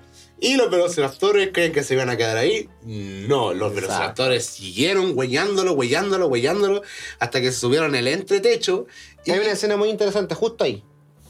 Cuando el velo- justo ahí, cuando, el velocir- cuando se suben al entretecho y el velociraptor mira hacia arriba. Ay, se ve como con, una, con unos Matrix, como si fuera Claro. la película Matrix. Y eso es muy interesante porque ese, ese plano que está ahí es, pero, eh, eh, lo más perfecto que hay porque hay el dinosaurio, 65 millones de años del pasado, y se le está reflejando eh, unas cuestiones de computadora, 65 millones de años del futuro. El pasado y el futuro Unidos. juntos en una, Una sola sola toma, en un solo plano, el reflejo de- del futuro en el pasado, es una combinación, pero que es espectacular. Ganadora. Sí, espectacular. Sí, sí, era espectacular. Era como Matrix, así la Sí. verdad. Eh, Otro dato curioso, ¿te acuerdas que cuando están en el entretecho y Lex cae, o sea, no cae, sea, pero se- se, se queda queda claro, y, de- y, eh, Alan logra agarrarla y de repente le pega sus patadas en el, en el hocico del Ajá. Velociraptor. Sam Neill todavía tiene esas botas. Todavía tiene esa foto. Todavía las tiene. Y las tenía guardadas en su armario. Oh, la Matrix. La guardó por 30 años. 30 weón. años esas botas. Sí. Oh, qué buena. Y el Alex, cuando cae, no es Lex, no es la actriz. No, es, pues. es una CGI que, o sea, es una actriz de acción que, Que le cambiaron la- la cara. La, cara. Eh, y ahí es cuando llegan a la parte de los fósiles. Llega a la parte de donde están los fósiles. grabando. Y llegamos a la etapa de los fósiles cuando ya empiezan a bajar, ya están todos más que estresados, tienen los, los- tienen los cojones ya hinchados. Sí. Eh, ya, todos que ya, ya, ya. Yo ya hubiera muerto. Yo- ¿Veis los fósiles? Es como. Es como eh, ¿Cómo se llama este? el, eh, de padre de familia. El, ah, el Peter. El Peter, cuando cae, Que cae cuando como cae, todo cae todo. Siempre, donde Siempre se caiga, cae, cae de la misma forma, weón. Ay, concha de Así, de repente Se cae como con un brazo caminando y veis los fósiles, ¡pa! Inmediatamente doblaba. Y- y- con una pierna rota al toque. una pierna rota al toque. Oh, y ahí es cuando ya están ya los, los, los velociraptores weyando y como que hasta lo mira así como, oye, wey, ya, ya, ya para la weá. weón. Y ahí ya queda la cagada y que y el, el tiranosaurio, el velociraptor se tira encima de los de los fósiles, empiezan a desarmarse, el team se saca la mierda, se sacan toda la mierda. Sí. Y eh, ya ahí fue como ya el, el, el, el reventón, aquí es todo o, o- o no es nada. Y empezaron ya, eh, empezaron a llegar el otro velociraptor Sí. que estaba más atrás. Y la cuestión es que ya estaban madreados, o sea, los locos ya se daban como, básicamente, se estaban dando ya por vencidos porque ya no tenían más que hacer, weón. Y el, el, el Alan ya estaba protegiendo a, los- a los cabros que sabían que como que ya, ya somos filete ya, pues, weón. Y ahí es cuando aparece la, la tiranosaurio, pero aparece bastante más delgada, weón. En esa escena encuentro yo que en Mm. toda la escena se ve como más chanchita, pero eh, aquí se ve súper flaca, weón. Sí. Se ve súper flaca acá. Y eh, ahí llegó a salvar el día. Ahí pudieron escapar los chiquillos. no voy a decir que yo ya estaba muerto ya. De hecho, esa, esa escena se agregó a última hora. A última hora. Cuando La apareció la. Cuando agarra el, el velociraptor. El final iba a ser más oscuro. Mm. No, no sé cómo iba a ser el final, pero dicen ahí en un documental que vi que el final iba a ser más oscuro. O sea, Pero no- optaron por eh, darle nuevamente la pantalla al tiranosaurio. Al, al tiranosaurio. Y ahí es cuando el, ti- el tiranosaurio hace ese grito. eh, eh, ¿Cómo se llama? Glorioso y De cayendo. Yo soy el rey. Eh, yo soy el rey y va cayendo esa banda diciendo cuando los dinosaurios dominaron, Dominaron la tierra. Es una escena épica. Yo Sí. creo que es una de las mejores escenas de la película. Y de hecho que trascendió en, en el mundo del cine. Es una de las escenas más famosas. Sí, más famosas del, del cine, digamos Sí. así. Estaría esta, estaría por ejemplo el, el- el del Titanic, ¿cachai? Eh, Yo soy el tu Yo soy tu padre de, de, Star de Wars. Star Trek. Eh, eh, como eh, dentro de esa escena Claro. típicas, ¿cachai? O sea, de escenas, escenas que me dejaron marcado la, la generación. Y después, bueno, llegaron, llegó el helicóptero, pudieron irse a la mierda, como para nunca más volver. Cosa que después vuelven. ¿no? Vuelven de nuevo. Al menos Alan, Ellie nunca más vuelve. No, eh, Ellie, la eh, única que se salvó. La, la, inteligente aquí en la película es, Ellie. Eso es indudable. Y bueno, ahí termina el John Hammond medio bajoneado, mirando el, el mosquito que tenía en su bastón. Eh, Alan pudo evolucionó como personaje y ya le gustaban ya los, los niños en el buen sentido de la palabra. Sí en el buen sentido de la palabra por favor no lo entiendan mal sino que los tenía abrazados sí, pues ya, porque a él les tenía como alergia hacia los cabros chiquitos la cuestión. Y la Eli feliz todo el tema. Y ahí es cuando ya eh, digamos el helicóptero se va hacia el atardecer y ahí es donde termina la película diciendo dirigida por Steven Spielberg. El libro tiene un final completamente diferente. En el final. No, no. Bueno, John Hammond muere, como lo habíamos dicho antes, se lo comen los compis. Eh, Genaro creo que logra sobrevivir. Alan, Lex, Tim, Ellie y Ian, y, Ian también logran sobrevivir. Eh, salen de la isla y hay una escena epílogo en la que creo que es el mismo, parece que el mismo barco, porque eh, ah, se fueron en barcos, es que no me equivoco, tengo que leer el libro de nuevo porque no me acuerdo mucho. Pero la cosa es que al final se deja un final abierto, porque no habían solamente tres velociraptores, sino que en la película, el, este, entran, en, perdón, en el libro, entran en una cueva en donde ven que dentro de esa cueva los dinosaurios habían hecho nidos durante mucho tiempo, que nadie se había dado cuenta.